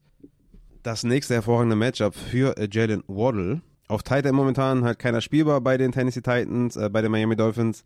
Devon A-Chain hat sich ja verletzt. Bis dato natürlich wieder eine überragende Vorstellung. 11 Carries, 151 Yards, Touchdown gemacht. 21 Fantasy-Punkte. Ich habe es ja schon mehrfach gesagt, ich habe es getweetet. Ich habe es auch mit dem Matze in dem Call noch gesagt. Ist für mich echt ein Phänomen, wie der Junge sein College-Level auf NFL-Level spielt. Das ist wirklich eine Augenweide. Also der Fit ist so unglaublich schön und ach, das ist einfach, das ist einfach geil, wenn man da A-Chain sieht oder A-Chan, ne? Ähm, das ist einfach richtig, richtig cool. Props gehen da raus. Mostard allerdings macht auch sein Ding, muss man auch sagen, ne? Auch wieder 12 Opportunities, Touchdown gemacht, 65 Yards am Boden. Und ja, wenn A-Chan jetzt ausfällt, dann haben wir hier die Mostard-Show gegen Carolina. Also das, das muss man im Auge behalten. Jeff Wilson ja immer noch nicht mal von IR aktiviert. Ne? Also von daher, Raheem Mostert must start und ja, auch relativ, äh, ja, so spielt das Leben manchmal. Ich habe überall versucht, den zu verkaufen, den Mostert, weil ich natürlich Angst habe vor Jeff Wilson und A-Chain und Three-Headed Committee. Keiner wollte mir Mostert abkaufen. Jetzt kann ich den in drei Ligen gegen Carolina als wahrscheinlichen Workhouse aufstellen. Also so kann es halt auch manchmal gehen. Also schlussendlich spielt Mostard, spielt Hill, spielt Waddle weiterhin, das muss irgendwann klicken und behaltet Achan auf jeden Fall im Auge. Auf der anderen Seite die New York Giants. Daniel Jones, ja, mit der Nackenverletzung hat ihn so ein bisschen davon gerettet, vielleicht noch mehr Sex zu kassieren. Hatte bis dato ja schon sechs und spielt sowieso niemand von euch, deswegen eigentlich auch uninteressant. Wide Receiver uninteressant. Natürlich Wanda Robinson ist da halt derjenige, der aufregend ist, aber auch er nur mit vier Punkten, sechs Targets immerhin, aber die Offense ist einfach zu schlecht. Waller mit einem Breakout-Game. Kann man schon so sagen. 11 Targets, 8 Receptions, 86 Yards, 13 Fantasy-Punkte von Darren Waller. Beste Leistung bisher in dieser Saison. War schön. hat man sich gefreut. Nur ich habe ihn halt nicht gespielt. So. Das hat mich natürlich ein bisschen aufgeregt. Hätte da die, ich glaube, der hat sogar in dem Scoring 15 Punkte gemacht oder so. Hätte ich gerne mitgenommen. Kleine Auferstehung von Dan Waller. Mal schauen, was das gibt. Im Zweifel würde ich ja sagen, verkauft das, aber ähnlich wie bei Pitts ist immer die Frage, was, wie kann man das verkaufen? Aber ich würde schon irgendwie gucken, dass ich da vielleicht einen Wide Receiver Running Back zurückbekomme und vielleicht dann auf Tight End streame. Auf Running Back war es dann keine Breeder Show, ja, wie noch in der Woche davor gegen die Cowboys, sondern äh, Eric Ray hat auch mit reingefressen. Eric Ray mit 13 Opportunities, Breeder mit 10 Opportunities, Breeder mit 43 Snaps, Gray mit 30 Snaps, also in einem Committee und beide halt auch nicht gut. Also da ist klar, dass da nichts wird. Ne? Also mit Breeder mit, keine Ahnung, 20, 25 Opportunities wäre geil gewesen, aber so mit 10 Opportunities kann ein Breeder nichts machen. Und damit ist klar, solange Barclay ausfällt, spielen wir niemanden da in der Offense und Waller versuchen wir zu verkaufen. die New Orleans Saints waren bei den New England Patriots und haben die, ja, richtig demoliert. 34 zu 0 bei den Patriots. Das war wirklich sehr, sehr krass. Derek Carr hat eigentlich gar nichts gemacht. Also, der hatte da, glaube ich, auch zwei Turnovers, hatten die, glaube ich, da auch in der Red Zone. Hat dann den Ball gut verteilt, auch äh, Inside 10, Inside 5. Hat zwei Touchdowns geworfen, aber wie der da irgendwie auf 16 Punkte gekommen ist, weiß ich auch nicht. Also 183 Yards hat er geworfen, aber das war also eine, ja, also die Patriots waren so unglaublich schlecht und haben die einfach in gute Scoring-Position gebracht. Ja, Foster Moreau hat einen Touchdown gefangen, Olava hat einen Touchdown gefangen, der hatte ja Pre-Game da mit seinem Toe zu kämpfen. Matze wird sich auch noch gleich zu äußern. Hatte ja fast noch einen Touchdown gefangen, der Chris Olave. Das wäre ein übertriebener Catch gewesen, aber die Referees haben da auf No Catch entschieden. Für mich war es ein Catch, aber ist diskutabel auf jeden Fall. Michael Thomas noch mit sieben Targets, vier Receptions. Hoffen wir mal, dass Derek Carr einfach ein bisschen fitter wird, weil eigentlich ist die Offense ja ziemlich cool mit Michael Thomas, Olave, Evan Kamara, der ja zurück ist und einfach nur ballt ohne Ende. Wieder mit 25 Opportunities. Condra Miller war jetzt nur Garbage Time, muss man sagen, ne? Die 16 Opportunities, aber Condra Miller nach dem Cut von Tony Jones auf jeden Fall zumindest mal Backup von Camara. Aber eigentlich hat die, hat die Offense der Saints hat eigentlich viel zu bieten. Ich hoffe, dass Derek Carr einfach ein bisschen fitter wird die nächsten Wochen, weil dann hast du hier wirklich richtig gute Fantasy-Optionen. Und Olave ist für mich eigentlich auch ein prädestinierter Buy-Low-Spieler, weil die ersten Wochen 10 Targets, 11 Targets, 11 Targets, 15 Punkte, 12, 15, alles ohne Touchdown. Klar, K limitiert die Offense jetzt so ein bisschen. Es geht auch etwas mehr über Camara und so, aber Olave ist eigentlich für mich prädestiniert, den günstig zu holen, weil er ist einfach skilltechnisch auf einem absolut krassen Level. Target-wise in den ersten Wochen absolut krasses Level. Also von daher hoffen wir mal, dass die Schulter ein bisschen besser wird bei Derricka. Und dann denke ich mal, sollte man Olave mal langsam günstig kaufen. Houston, Jacksonville, Indianapolis, Chicago, Minnesota bis zur Bye Week, der Schedule. Houston, Jacksonville, Indianapolis, Chicago, Minnesota. Also bei Low Chris Olave. Auf der anderen Seite die New England Patriots, die jetzt 1-4 gegangen sind. Mit Mac Jones, der minus 1,6 Punkte gemacht hat. Bailey Zappi hat dann irgendwann übernommen. Die wissen da auch nicht so richtig auf Quarterback, was die machen sollen. Die Offensive Line hält nicht. Die Wide Receiver sind einfach auch unterdurchschnittlich, aber es war auch zu erwarten. Was hat man gedacht, was passiert, ne? Mike Gesicki, den man geholt hat, der findet nicht statt. Henry kannst du auch wieder droppen. Also Hunter Henry, der macht auch nichts mehr seit Wochen auf Running Back, die haben krass zu kämpfen natürlich, weil die Offense nicht rollt. Ja, ein Stevenson kann halt auch nichts machen, habe ich eben bei den Things to Watch auch schon gesagt. Also die Patriots implodieren so ein bisschen. Keine Ahnung, wie die da rauskommen wollen. Ja, wenn dann gegen Vegas in Woche 6. Das könnte vielleicht äh, der Zeitpunkt sein, wo man eine positive Entwicklung sehen könnte. Aber ja, so richtig glauben fällt mir auch schwer. Aber wie gesagt, sollte Stevenson gegen Las Vegas eine gute Leistung bringen, ist das für mich auf jeden Fall ein Sell-High-Spieler.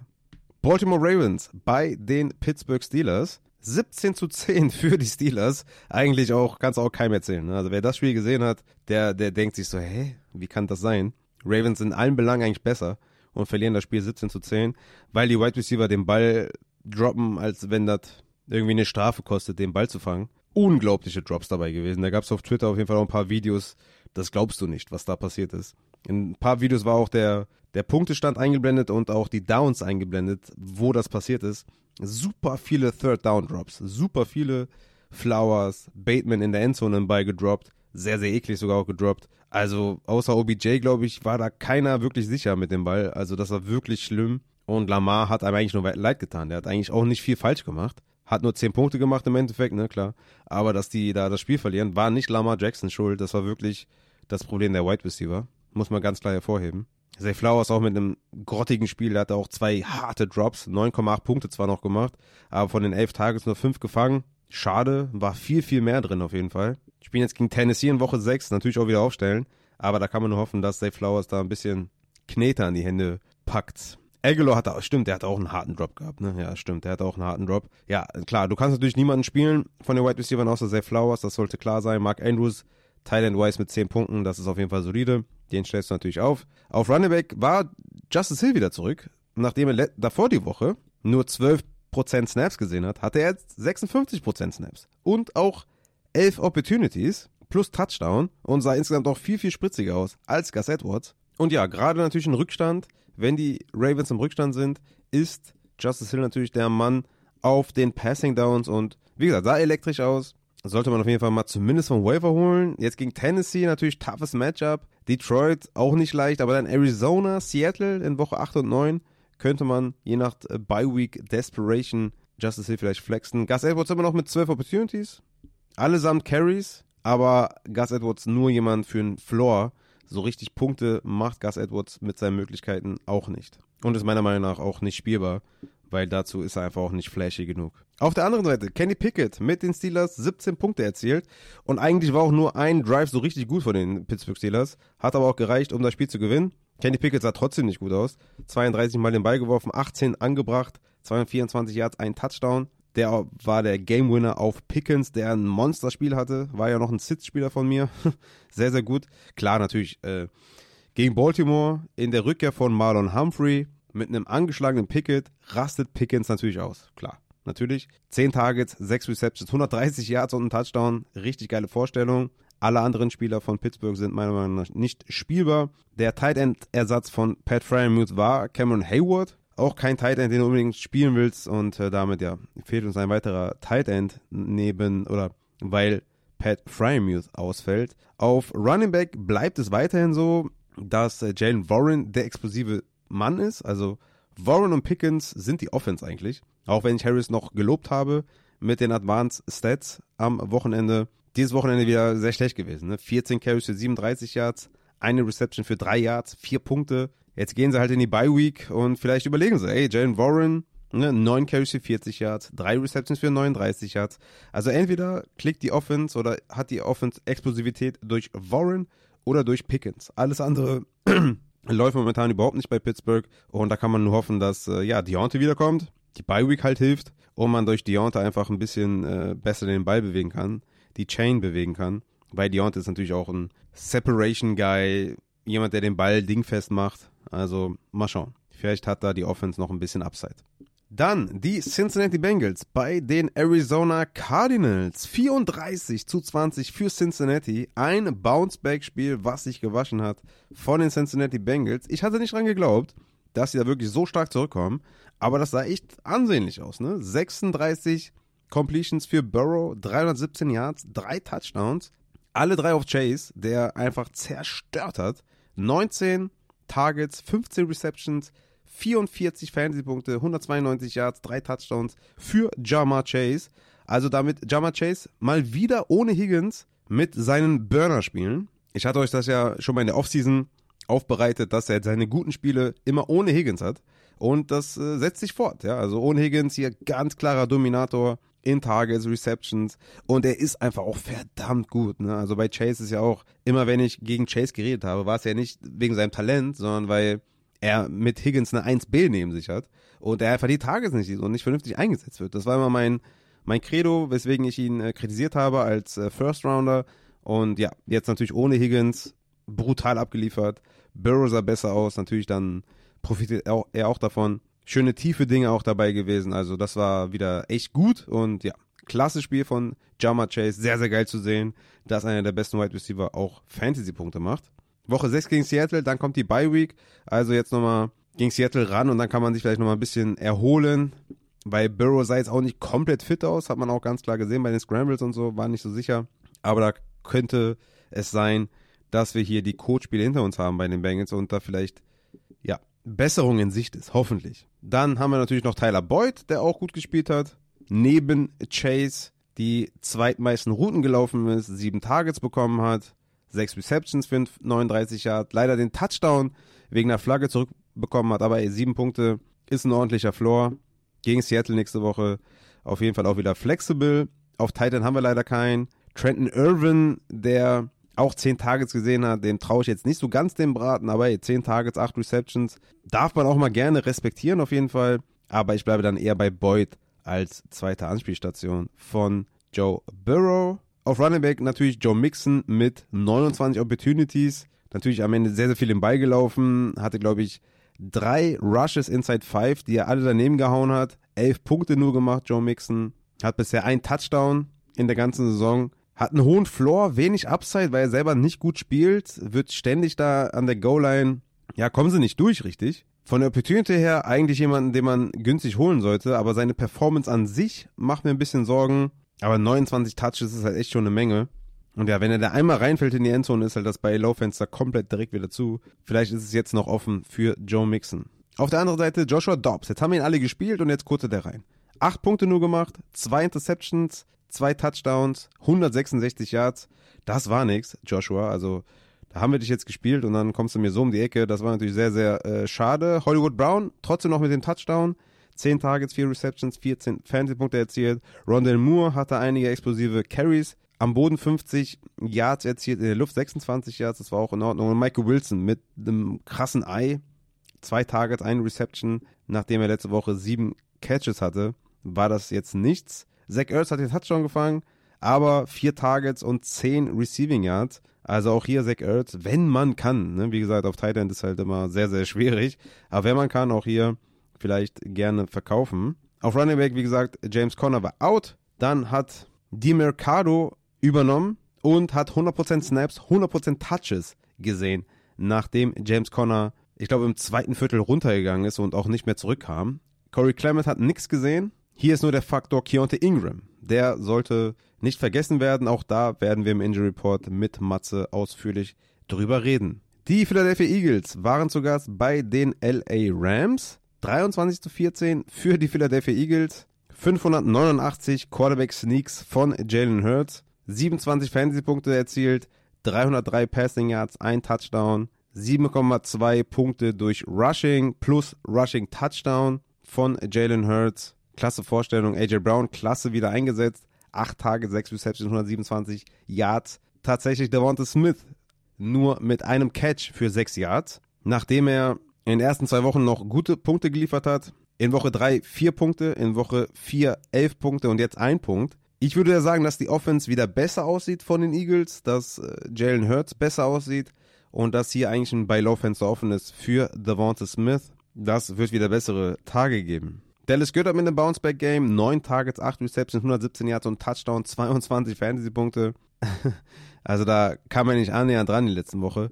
Also der Dallas Goddard zurück auf Tight End auf jeden Fall, aber auch so ein Boom-Bust-Tight End-Spieler, ähnlich wie so ein George Kittle. Wir haben halt wenig konstant auf der, auf der Position. Ne? Wie gesagt, ich würde bei Boom-Spielen, bei derartigen Boom-Spielen immer versuchen zu verkaufen, weil ich glaube, dass das nicht reproduzierbar ist. Aber es ist auf Tight End immer schwer, ich verstehe das schon. Dann auf äh, Running Back haben wir DeAndre Swift, der klarer Leadback ist in dieser Offense. 23 Opportunities zu 9 gegen Gainwell, 49 zu 30 Snaps gesehen, 25 zu 9 Routen gelaufen. Also ja, Swift ist auf jeden Fall Running Back 1, moving forward. Auf der anderen Seite die LA Rams, habe ich ja schon ausführlich gesagt, ne? Stafford ist für mich ein Buy-Low-Spieler mit diesen Waffen. Cup, Nakua, Tutu Adwell, richtig, richtig cool. Higby ist leider kein Tight End Streamer, wie man sich das vielleicht gewünscht hatte. Auf Running Back ist immer noch Kyron Williams derjenige, der da ganz klar die Nase vorne hat. 47 zu 9 Snaps, 15 zu 1 Opportunities. Hier vielleicht sogar ein bei Low-Fenster offen für Kyron Williams mit den 7 Punkten. Arizona kommt jetzt in Woche 6, Pittsburgh in Woche 7, Dallas in Woche 8. Gut, da sind echt zwei harte Matchups dabei. Dann Green Bay, Bye Week, Seattle, Arizona, Cleveland. Aber er hat einen hohen Floor mit den Opportunities, ist in einer guten Offense. Ich glaube, das ist ein Buy-Low-Fenster für Kyron Williams. Ich glaube, die werden nichts mehr machen auf Running Back. Und er ist der ganz klare Running Back 1. Mal nachfragen, was der Owner so möchte. Die Jets waren zu Gast bei den Denver Broncos. 31 zu 21 für die Jets, damit gehen sie 2-3. Zach Wilson, ja, mein gegen Denver habe ich mir ein bisschen mehr erhofft. Selbst wenn es Zach Wilson ist, dachte ich, okay, das könnte ein Streamer sein, aber nur sieben Punkte, 200 Passing Yards, kein Touchdown, eine Interception. Das war irgendwie nichts, ne? Gail Wilson auch nur drei Receptions für 54 Yards. Absolute Enttäuschung gewesen. Ja, es, es ist leider die Zach Wilson geführte Offense, äh, wo ich immer gesagt habe, da will ich nichts mit zu tun haben. Deswegen war Gail Wilson für mich immer ein ganz klarer Cell-Spieler. Jetzt habe ich ihn einmal genannt als Starter und dann kurte der dermaßen rein. Ja, ich bleibe dabei, Gary Wilson sollte er irgendwann in den nächsten Wochen eine gute Vorstellung haben, sofort verkaufen. Zach Wilson Offense. Ich will nichts damit zu tun haben. Conklin hatte einen krassen Catch gehabt da auf Third Down spät im Spiel, wo er, glaube ich, da auch wahrscheinlich 80% der Punkte gemacht hat, 8,7 Fantasy-Punkte insgesamt, auch nicht wirklich streamable. Den einzigen, den du spielst, ist Hall. Und ne, da habe ich auch schon gesagt, für mich ein Buy-Low-Spieler, Brees Hall, oder ein Buy-High-Spieler in dem Falle, nach der Buy-Week, Giants, Chargers, Raiders. Richtig, richtig fett. Und ja, zu den restlichen Usage-Dingern habe ich bei Brees Hall ja bei den Things to Watch einiges schon gesagt. Auf der anderen Seite die Denver Broncos. Russell Wilson mit 18 Punkten. Echt? Kann man nicht meckern. 196 Passing Yards, zwei Touchdowns. Ist für mich auch ein Streamer gegen KC in Woche 6. Der macht seine Fantasy-Punkte, egal ob in Garbage Time oder in Close Games und so. Russell Wilson, ne? Kann man echt nicht meckern. Judy hatte sein Breakout-Spiel mit sieben Targets, sechs Receptions für 50 Yards. Also Breakout-Game in Anführungszeichen natürlich, aber das war in Ordnung. War ziemlich mal sehr, sehr effektiv. Schöne Routen gelaufen, ein paar In-Breaking Routes und so, das sah echt in Ordnung aus. Jetzt gegen KC, Green Bay, KC in den nächsten drei Wochen. Cortland Sutton war enttäuschend, ne? Eine Reception nur für 13 Yards. Aber gegen Sauce Gardner war ja auch eine klare Sit-Empfehlung. Jetzt gegen KC in Woche 6 dann Woche 7 gegen Jay Alexander. Ja, da ist vielleicht der, der Sell-Button, der war da vielleicht, äh, ja, ist das schon eingelaufen und man kann ihn nicht mehr drücken. Auf Running Back hatten wir dann die späte Out-Deklaration von Javonte und damit war dann auch klar, dass wir McLaughlin spielen und P. Ryan sitten. P. Ryan hat trotzdem eine ganz gute Show geboten, hatte auch die meisten Snaps mit 38 zu 21, 11 Opportunities zu 13 von McLaughlin, aber McLaughlin sah halt viel, viel besser aus, so wie ich das auch vermutet hatte. Ich hatte ja auch in den Rankings geschrieben, sollte Javante ausfallen, spiele ich McLaughlin und sitte Pirine McLaughlin mit 17 Punkten, Pirine mit 10, also beide waren eigentlich ganz gut. Ich frage mich so ein bisschen, ob McLaughlin nicht zu gut spielt und da demnächst ordentlich reinfressen wird, wenn Javante zurückkommt, weil McLaughlin macht echt einen sehr, sehr guten Job hatte in Woche 4 gegen Chicago 7 Carries für 72 Yards, 3 Targets, 3 Catches, 32 Yards und gegen die Jets jetzt 9 Carries, 68 Yards, 4 Targets, 3 Receptions, 21 Yards. Also der ist wirklich effektiv und Javonte sieht einfach auch weiterhin schlecht aus. Also von daher, ja, bin mal gespannt, wie viel der da reinfressen wird ich war ja die ganze Zeit der Meinung, wir sind nur ein Breakout-Game entfernt von, ja, oder ein, das macht nämlich keinen Sinn.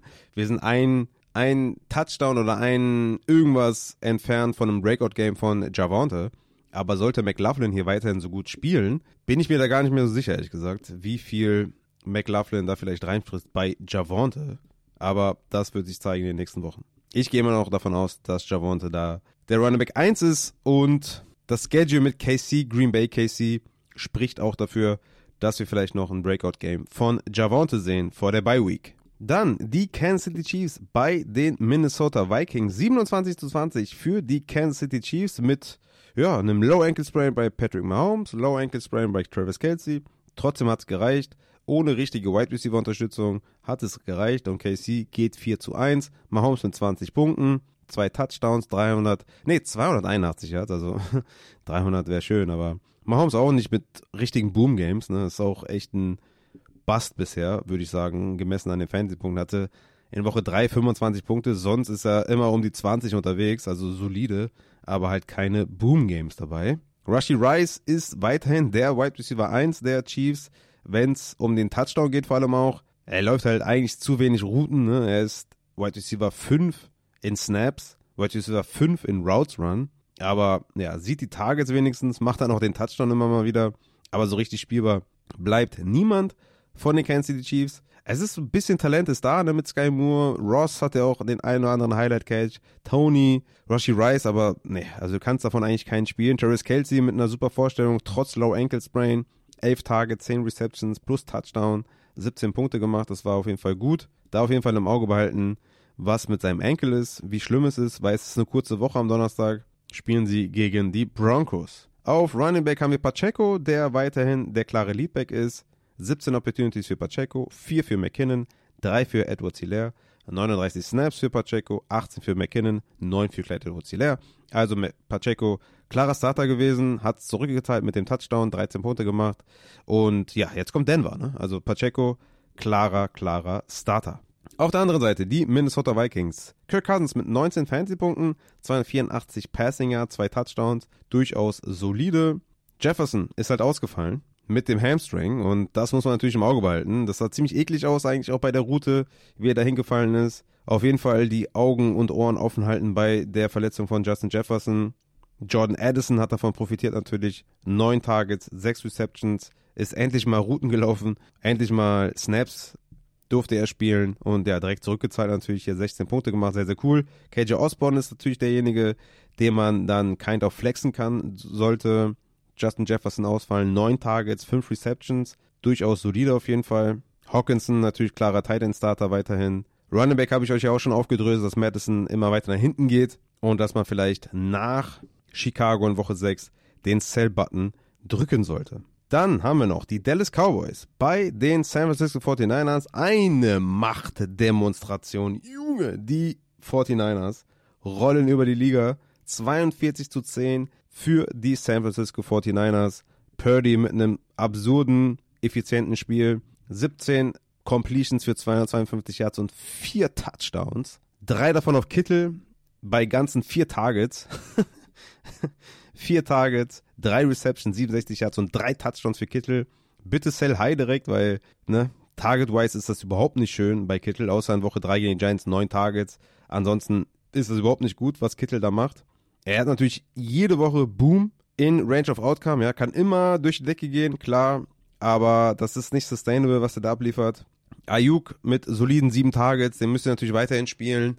Debo Samuel mit fünf Carries für 30 Yards, das sah richtig explosiv aus. Drei Targets, drei Receptions. Den müssen wir natürlich auch weiterhin spielen. Auf Running Back McCaffrey mit einem enttäuschenden Spiel nur 13 Punkte, aber natürlich auch ja die 10 Carries von Jordan Mason, da in der Garbage Time und so weiter und so fort. Das war auch, auch kein Close Game. Aber hatte natürlich auch mit Dallas jetzt ein hartes Matchup, aber 13 Punkte muss man auch mal mit leben können. Aber San Francisco eigentlich, es ist, es ist so ein geiles Team. Es ist wirklich unglaublich was Shanahan da aus Purdy rausholt. Und wie auch die, die Offense umsetzt. Ne? Echt, echt gut, echt, echt krass auf jeden Fall. Aber ja, ich würde sagen, die beiden Wide Receivers Samuel und Ayuk auf jeden Fall weiterhin spielen natürlich. Kittel für mich ein Sell High. Und ja, damit können wir auch zu den äh, Dallas Cowboys gehen, die strugglen. Ne? Die strugglen halt die ganze Saison schon irgendwie. Ich hatte ja damals in der Offseason gesagt, dass ich Abstand nehme von Dak Prescott. Bisher lag ich damit richtig, dass der OC-Change härter ist als vielleicht der eine oder andere dachte. Der Adrian hatte ja gedacht, äh, dass es nicht so schlimm sein wird, äh, dass ich irgendwann mal den Adrian aussteche in einer Diskussion. Hätte ich auch nicht gedacht. Also das hänge ich mir auch auf. Ähm, irgendwie rahme ich mir ein in einen Bilderrahmen und hänge mir das auf. Nee, Spaß beiseite. Ich äh, glaube, dass Dallas Probleme hat, und Offense zu kreieren. Die Routenkonzepte sind nicht schön. Die Offense ist statisch. Prescott ist auch auf einem ganz merkwürdigen Niveau. War ja auch diese Woche wieder mal ein Sit von mir, wie eigentlich auch die ganzen letzten Wochen, der immer ein Sit war bei mir. Größtenteils eigentlich wegen der Defense, weil die seinen Upside limitieren. Heute haben wir auch mal äh, gesehen, dass die ganze Offense einfach kein Upside mitbringt. Ne? Das ganze Scheme in der Offense ist super schlecht. Keine überzeugenden Konzepte dahinter. Ich bin wirklich auch so ein bisschen sprachlos, was man da mit den Cowboys macht. Vor allem auch mit Dak Prescott. Also heute hätte er es mal zeigen sollen oder gestern gegen San Francisco hätte er es echt mal zeigen können, das, was in ihm steckt. Aber die drei Interceptions sind natürlich auch brutal gewesen. 153 Passing Yards. Kann man nur hoffen, dass die da gegen die Chargers äh, bounce backen. Problem ist natürlich immer auch, wenn der Quarterback so schlecht spielt, machen natürlich alle anderen auch keine Punkte. CD Lamb, 5 Targets, 4 Receptions, 7 Punkte. CD Lamb sowieso die ganze Saison hatte ein gutes Spiel gegen die Jets mit 13 Targets an 19 Punkten. Ansonsten 4 Targets, 7 Targets, 6 Targets, 5 Targets. Und in den letzten drei Spielen 53 Receiving Yards, 36 Receiving Yards, 49 Receiving Yards. Das ist ja, das ist ja Bassniveau, ja. Also das ist wirklich nicht schön. Auch hier hoffentlich Bounceback gegen die Chargers. Weil das ist momentan in der Offense nicht. Ich hoffe, die, die können sich sammeln irgendwie vielleicht auch in der Bye Week in Woche 7, dass sie da rauskommen können und vielleicht was umstellen. Weil so, das, das wird halt nichts. Jake Ferguson auf Tight End weiterhin spielen. Drei Tages, drei Receptions ist nichts, aber ihr habt keine andere Wahl. Das sah bisher gut aus. Hatte in drei von den ersten vier Spielen mindestens sieben Targets. Jake Ferguson aufstellen weiterhin. Auf Running Back hatten wir jetzt ein Down-Spiel von Pollard. Hier vielleicht sogar ein Buy-Low-Fenster offen, weil jetzt Back-to-Back -back mit weniger als zehn Fantasy-Punkten. Aber ne, er ist ganz klarer Leadback, ganz klarer Workhorse. Gegen die Chargers äh, sollte das viel, viel besser aussehen. Deswegen absoluter Buy-Low-Spieler Tony Pollard. Buy-High äh, sogar auch. Also von daher holt euch Tony Pollard unbedingt in das Team. Einen besseren Zeitpunkt, den zu bekommen, wird es nicht mehr geben. Vor allem hatte der 85% der Snaps, bevor die Starter gerestet sind. Also wirklich. Buy low Tony Pollard. Und damit sind wir auch mit den Game-by-Game-Reviews durch und mir bleibt nichts anderes übrig, als zu sagen, Mats ab.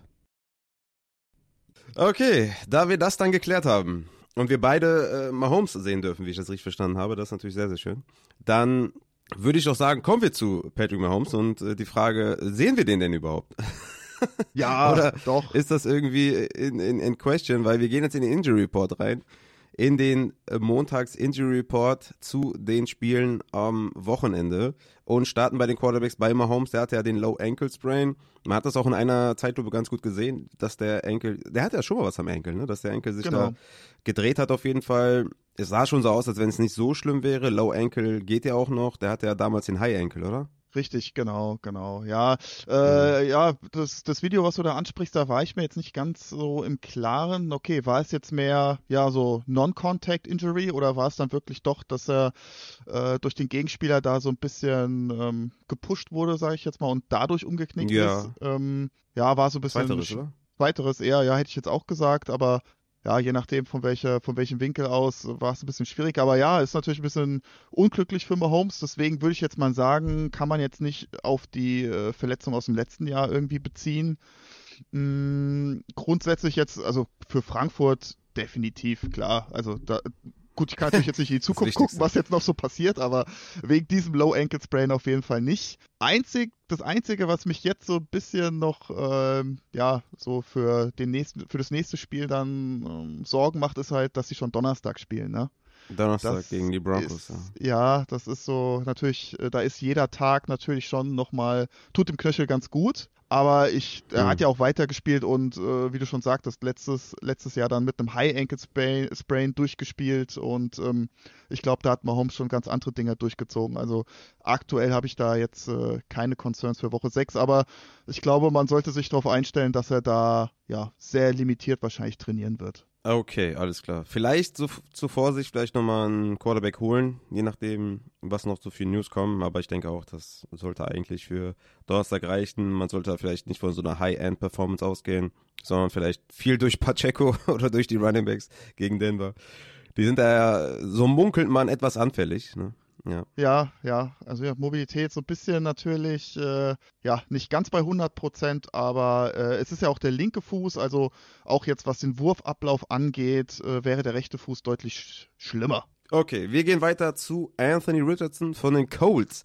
Da gibt's nicht so schöne Nachrichten mit seiner Mhm. Schulterverletzung. Was sagst du, IA möglich? Was glaubst du, Mindestausfallzeit und wann können wir mit ihm rechnen? Ja, Ian Rappaport hat äh, heute Morgen direkt äh, verkündet, dass es ein AC Joint äh, Grade 3 ist, also sprich äh, ein Grad höher die, oder schlimmer die Verletzung als bei Justin Fields ähm, oder bei Hertz letztes Jahr, die ein oder beziehungsweise zwei Wochen ausgefallen sind. Die beide hatten ja nur so ein ja, Grade 1 AC-Verletzung. Äh, ist im Endeffekt auch äh, eine Verletzung, wie äh, Kasi aktuell hat, nur halt deutlich, deutlich schlimmer. Ich hatte erst die Vermutung gehabt, dass er sich die Schulter komplett ausgekugelt hat und das Labrum abgerissen ist, so wie er da auf dem Boden lag und den Arm gehalten hat. Hat mich so ein bisschen an meine Schulterverletzung erinnert, weil ich lag da wirklich äh, fast genauso und habe erst gedacht, Mhm. oh, ich weiß nicht, ob die Schulter ausgekugelt ist, aber äh, dem war scheinbar jetzt nicht so. Mm, Das Röntgenbild war negativ, also sprich, es ist kein äh, Fraktur oder sowas zu erkennen. Aber wie gesagt, äh, ähm, ja, Schulterdachverletzung Grad 3. Das bedeutet im Endeffekt, dass alle oder beziehungsweise die ja zwei beziehungsweise drei Bänder, die das Schlüsselbein mit der Schulter verbinden, gerissen sind, also komplett durch. Allerdings das Schlüsselbein nicht verschoben ist. Also sprich, ähm, bei einem Grad 3 gibt es durchaus noch die Möglichkeit, dass das von alleine halt, also man das Ganze konservativ regeln kann, ohne Operation. Das würde halt schon eine Ausfallzeit von vier bis sechs Wochen definitiv bedeuten. Und ja, mit einer OP, also sprich, dann reden wir dann von einem Grad 4, 5, 6. Äh, da ist natürlich dann definitiv die Saison vorbei. Ähm, ja, müssen wir gucken, was da jetzt rauskommt. Richardson ist ja, hat sich jetzt nochmal eine Zweitmeinung einholen lassen oder, oder holt sie sich jetzt aktuell rein diese Woche bei einem Schulterspezialisten, der auch schon mehrere NFL-Stars und NFL-Quarterbacks an der Schulter operiert hat. Und ja, also IA, denke ich, ist ja durchaus realistisch und ich glaube auch alle Owner von Richards, Richardson sollten, ja, ich würde mal vier Wochen mindestens, glaube ich, äh, damit rechnen, dass er out sein wird. Also auf jeden Fall Minshew Mania die nächsten vier Wochen durchaus angesagt. Ja, Bye Week haben sie in Woche 11, also Woche 12 gegen Tampa Bay ist wahrscheinlich so ein Datum, an dem man mit einem mit einer ja. Rückkehr rechnen könnte. Aber natürlich auch gut, in Anführungszeichen, für alle Richardson-Owner in Superflex, sage ich jetzt mal. Ich meine, mit Minchie hat man einen ganz guten Ersatz. Äh, natürlich hat man, hat er jetzt nicht das hohe Ceiling von Richardson im Rushing, aber ich denke mal, da könnte man mit einem blauen Auge davon kommen. Ich meine, Superflex muss wahrscheinlich noch 100% hinlegen jetzt für, für Minshew, aber ja, die bricht definitiv. dann wahrscheinlich nicht komplett der Quarterback weg.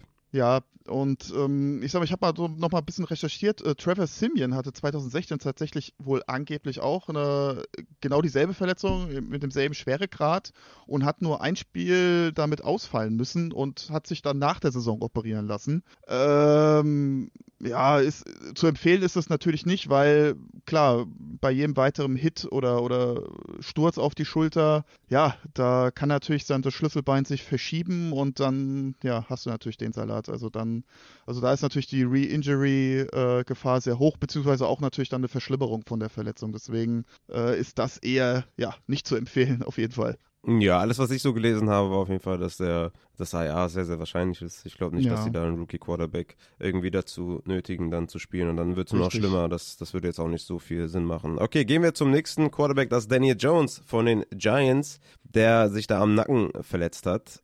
Weiß jetzt nicht, wie, wie wichtig das ist, den zu behandeln, den Daniel Jones. Aber erzähl doch mal. Ja, musste tatsächlich auch wieder diese Woche ja, sehr, sehr viel einstecken, leider. Ich glaube, sechs Sacks waren es am Ende des Tages. Ja, und ja. bei dem einen Sack von Van Ginkel hat es halt richtig eingeschlagen. Er ist von hinten gekommen und ja, wollte mehr oder weniger den Ball rausschlagen aus der Hand und hat ihn halt voll am Nacken natürlich auch getroffen. Äh, ja, nicht schön, aber äh, gab jetzt schon erste Entwarnung. Laut Daniel Jones ist es nur ja, ein Schlag auf den Nacken, eine Nacken-Soreness, also sprich äh, Muskelversteifung. An, ja, heute soll noch ein MRT gemacht werden, um nochmal wirklich dann komplett 100% äh, safe zu sagen, dass keine Strukturen kaputt gegangen sind. Ja, inwieweit er dann ausfällt, müssen wir mal gucken. 2001 ist er ja auch schon mal ausgefallen, so wie ich das, glaube ich, richtig äh, in Erinnerung habe. Ähm, da ist er auch nicht lange ausgefallen, also von daher würde ich mir da jetzt weniger Sorgen machen was das angeht. Also ja, da, wir reden, wir reden gerade auf, wir reden viel zu lange über einen Quarterback, den wir sowieso nicht aufstellen. Also Woche 6 Buffalo, Woche 7 Washington, Woche 8 Jets. Also ja. keine Chance, dass wir irgendwie Danny Jones spielen. Deswegen würde ich sagen, auch, sorry wegen der Unterbrechung, aber wir kommen gut. zu den Wide Receivers, weil es mir nicht so wichtig erscheint. Und ähm, starten mit Justin Jefferson, der vielleicht ein bisschen wichtiger ist, mit seinem Hamstring, der auch nicht zurückgekommen ist ins Spiel, obwohl das Spiel ja auch offen war bis zum Ende. Mm, ja, Justin Jefferson verletzt, das ist natürlich äh, schwierig mit seinem Hemi. Wie schlimm ist denn da der Grad? Ja, ist leider noch nichts bekannt diesbezüglich. Äh, Im Schnitt fallen Wide Receiver zweieinhalb Wochen aus mit Hamstring. Also ja, das Einzige, was vielleicht positiv ist, äh, Jefferson ist noch jung, hat einen klasse RAS-Score von 9,69, also auch die Athletik stimmt dort und ähm, ich denke, er wird weniger ausfallen als Cup oder Allen. Natürlich, klar, bleibt natürlich hm. dann die nächsten Wochen dann die Re-Injury. Äh, das Risiko bleibt, ganz klar. Aber ja, aktuell gibt es ja leider noch keinen neuen Stand, aber auch da würde ich jetzt mal vermuten, dass auf jeden Fall die nächste Woche da, dass er da out, out sein wird. Mhm. Ja, 70, 70, 75 Prozent fallen meistens tatsächlich ein Spiel aus. Von daher würde ich jetzt mal Woche 6 ohne ihn planen. Stand oh, heute. Chicago wäre natürlich super schön gewesen. Ne? Also die einzige Möglichkeit, Justin Jefferson zu stoppen, ist halt jetzt so eine blöde Verletzung. Das äh, ja. tut natürlich sehr, sehr weh. das stimmt. Ja gut, Okay, also Osborne, Addison, Sneaky Starter, also Addison ja sowieso, aber ich hoffe, also Addison hoffentlich dann jetzt mal mit äh, 100% Snaps und mal, keine Ahnung, 90% Route Run oder so. Äh, oder sie, weiß ich auch nicht, sie holen dann irgendwie in Kiel Harry aus der Versenkung und starten den anstatt Jefferson. Wer weiß, was die machen. Aber Osborne und Addison gegen Chicago, das ist schon echt ein gutes Starts auf jeden Fall. Okay, da hoffen wir mal, dass Justin Jefferson schnell zurückkommt. Kommen wir zu Chris Olave, der ja in dem ja, Pre-Warm-Up da vor dem Spiel mit der C-Verletzung rumgekämpft hat. Ich habe Olave auch in drei Teams hab ihn überall gestartet, also überhaupt nicht selbstbewusst. Hat zum Glück noch den Touchdown gefangen, aber hat trotzdem mit Touchdown, glaube ich, sechs Punkte gemacht oder sieben Punkte oder so gemacht. Ja, was ist denn damit zu, wie soll man damit umgehen? Also was ist mit Olave? Ist er jetzt da schwerer verletzt? Hast du da was im Spiel gesehen, wo du sagst, oh, der hat schon eine ganz klare Limitierung? Oder ist das einfach immer noch die Offense und Carr? Oder ist es wirklich Olave, dass er da schwerer verletzt ist? Ja, also jetzt gemessen an den äh, Snaps und an den Routen, da war er auf jeden Fall Leader, also war Wide Receiver 1, äh, ist im, hat im Endeffekt, ich glaube, weiß ich nicht, ein Snap, glaube ich, hat er nicht gespielt, ist super viele Routen gelaufen. Also was das angeht, tatsächlich habe ich da jetzt wenig gesehen. Ich glaube wirklich. Ich meinte in seinen Routen, in der Bewegung, nicht äh, Das Anzahl. das auch nicht. Nee, das ehrlich, ehrlicherweise auch nicht. Also ich, ich persönlich bin der Meinung, dass es dann doch mehr an K noch lag. Ähm, ja, fünf Receptions für zwölf Yards. Das ist halt zwölf Yards, das macht er wahrscheinlich mit einem halben Wurf äh, oder mit einem halben Catch eigentlich. Äh, ja, wie gesagt, wie schon sagst, Glück, dass er den Touchdown gefangen hat, aber ja, vom Ablauf her habe ich da eigentlich wenig erkannt, muss ich sagen. Ich hatte ja noch den, trotzdem den Advice gegeben, ihn nicht zu starten, aber auch mehr oder weniger dann auch aufgrund von Derek Carr. Hm, müssen wir natürlich jetzt mal gucken, wie das sich verhält. Ich weiß auch gar nicht, es handelt sich um Turf Toe, ist ihm jemand auf den Fuß gestiegen, war der Fußnagel eingewachsen, keine Ahnung. Ähm, müssen wir ja wirklich jetzt nochmal auf den Injury Report äh, achten und was da jetzt am Mittwoch rauskommt. Okay, dann machen wir weiter mit Tank Dell mit einer Concussion. Bedeutet das, dass wir auf Tank Dell verzichten müssen jetzt am Wochenende? Ja, sieht schwer danach aus. Also soweit, ich glaube, ne, die Texans spielen am Sonntag, glaube ich, nächste Woche oder diese Woche. Von daher, ja, glaube ich doch, dass man auf ihn verzichten muss. Das Einzige, was ich jetzt noch so ein bisschen vielleicht positiv daran äh, äh, da, da, dazu sagen kann, ist, dass er ohne Fremdeinwirkung die Concussion bekommen hat. Also beim Catch-Versuch ist er ja mit dem Gesicht sozusagen auf den Boden geknallt. Vielleicht ist dann die Concussion nicht ganz so schlimm, ich weiß es nicht, aber ja, wie gesagt, hatten wir ja schon letzte Woche das Thema mit der, mit der neuen Regel von dem Concussion-Protokoll. Ja, eher schwierig mhm. tatsächlich. Müssen wir aber ja, vielleicht kriegen wir ja da ja noch am Donnerstag oder Freitag schon irgendwie ein Full Practice oder so, dann könnte das für Sonntag ganz gut aussehen. Mhm, okay, ja, wir haben noch zwei Concussions, auf, äh, ja, die relativ wichtig sogar auch sind. Also, Zay Jones von den Jacksonville Jaguars wieder mit einer Knieverletzung. Re-Injury oder was ist da los? Ja, genau. Also Doug Peterson hat, oder beziehungsweise Doug Peterson vermutet, dass er, dass es sich um eine Re-Injury handelt. Ähm, hat er die letzten zwei Wochen ausgefallen wegen einem MCL-Sprain, also einem Innenbandüberdehnung. Äh, ja, das Ganze jetzt wieder. Ich gehe davon aus, dass es jetzt auch wieder plus minus äh, zwei Wochen Ausfallzeit bedeutet. Also könnte mir jetzt vorstellen, dass er nächste Woche nochmal ausfällt und dann müssen wir mal gucken. Aber ähm, ja, war ja von uns auch ganz klar der Advice, äh, Zay Jones nicht zu starten. Ich musste in einer Liga auch Kirk, äh, ja, Captain Kirk, nee, Captain Kirk ist ja der Quarterback, aber Kirk starten und war ja, ja, war ja ganz zufriedenstellend, würde ich sagen. Und äh, ich glaube, mit äh, Ridley und Kirk, das wird auch die nächsten ein, zwei Wochen erstmal so weitergehen, definitiv. Mhm, ja, sehr, sehr gut. Ich fand Zay Jones aber auch sehr gut aus, bis zu seiner Verletzung. Also er ist, glaube ich, auch ein sehr underrated äh, Wide Receiver. Aber ja, okay, wir warten jetzt erstmal ab und äh, denken mal, dass er eher ausfällt die nächsten Wochen. Und damit Kirk weiterhin spielbar. Sehr, sehr schön natürlich für alle, die Kirk haben. Kommen wir zu Juju mit der Concussion. Können wir schnell machen. Ja. Spielt sowieso kein Mensch und ja, keine Ahnung. Ja, Concussion Nummer 5 in seiner Karriere. 2017 2, 2019 und 2022. Ja, somit, äh, summiert sich so ein bisschen und äh, denke ich auch, das wird auf jeden Fall out sein, dann für Woche 6. Okay, kommen wir zu den Running Backs und starten mit James Conner, der sich am Knie verletzt hat. Hast du da Infos, wie lange der ausfallen sollte? Weil das ist ja schon ein interessanter Spot auf jeden Fall auch. Ja. Vor allem ist natürlich die Frage, ob dann Keontae Ingram dann doch übernimmt oder ob es dann doch eher die Show wird, wie jetzt am Wochenende von Di Mercado. Bin ich mal sehr gespannt. Aber glaubst du, Connor fällt aus erstmal? Ja, das, das sehe ich schon. Also Connor hat natürlich auch eine gewisse Kniehistorie, ist zwar jetzt schon länger her, aber im College äh, einmal das Kreuzband gerissen, 2017 äh, das Innenband gerissen mit OP. Ähm, ja, ein bisschen schwierig auch zu erkennen, ehrlicherweise, in welcher Situation oder, oder auch welches Knie dann äh, im Endeffekt sich, äh, er sich verletzt hat. Ähm, sein Coach äh, Gannon meinte, dass er im Kunstrasen hängen geblieben ist und dann das Knie ein bisschen äh, getwistet hat. Ja, äh, schwierig, weil es gab doch so eine Situation, wo er danach rausgegangen ist, wo er sich so ein bisschen das Knie überstreckt hat. Ähm, deswegen habe ich vielleicht auch gedacht, dass es vielleicht so ein Bone Bruce, äh, hinteres Kreuzband, also PCL sein könnte. Äh, da, daraufhin wurde halt vom Gegner auch am Knie getroffen, also sprich könnte auch wieder dann das Innenband bedeuten. Da gibt es jetzt auch aktuell noch keine neue News, welche Struktur genau verletzt ist, aber ich auch da würde ich jetzt erstmal diese Woche definitiv ohne Connor planen. Ähm, auch aufgrund, wie gesagt, der, der Verletzungshistorie. Ähm, zu ähm, Keonta Ingram, der ist ja jetzt auch die letzten zwei Wochen ausgefallen mit Nackenproblemen. Also könnte tatsächlich sein, dass äh, Di Mercado da nochmal den Running Back 1 Posten sieht, tatsächlich. Okay, also denkst du, dass Keonta Ingram weiter ausfällt? Ja, er hatte jetzt äh, zwar Limited Practice äh, Donnerstag, Freitag.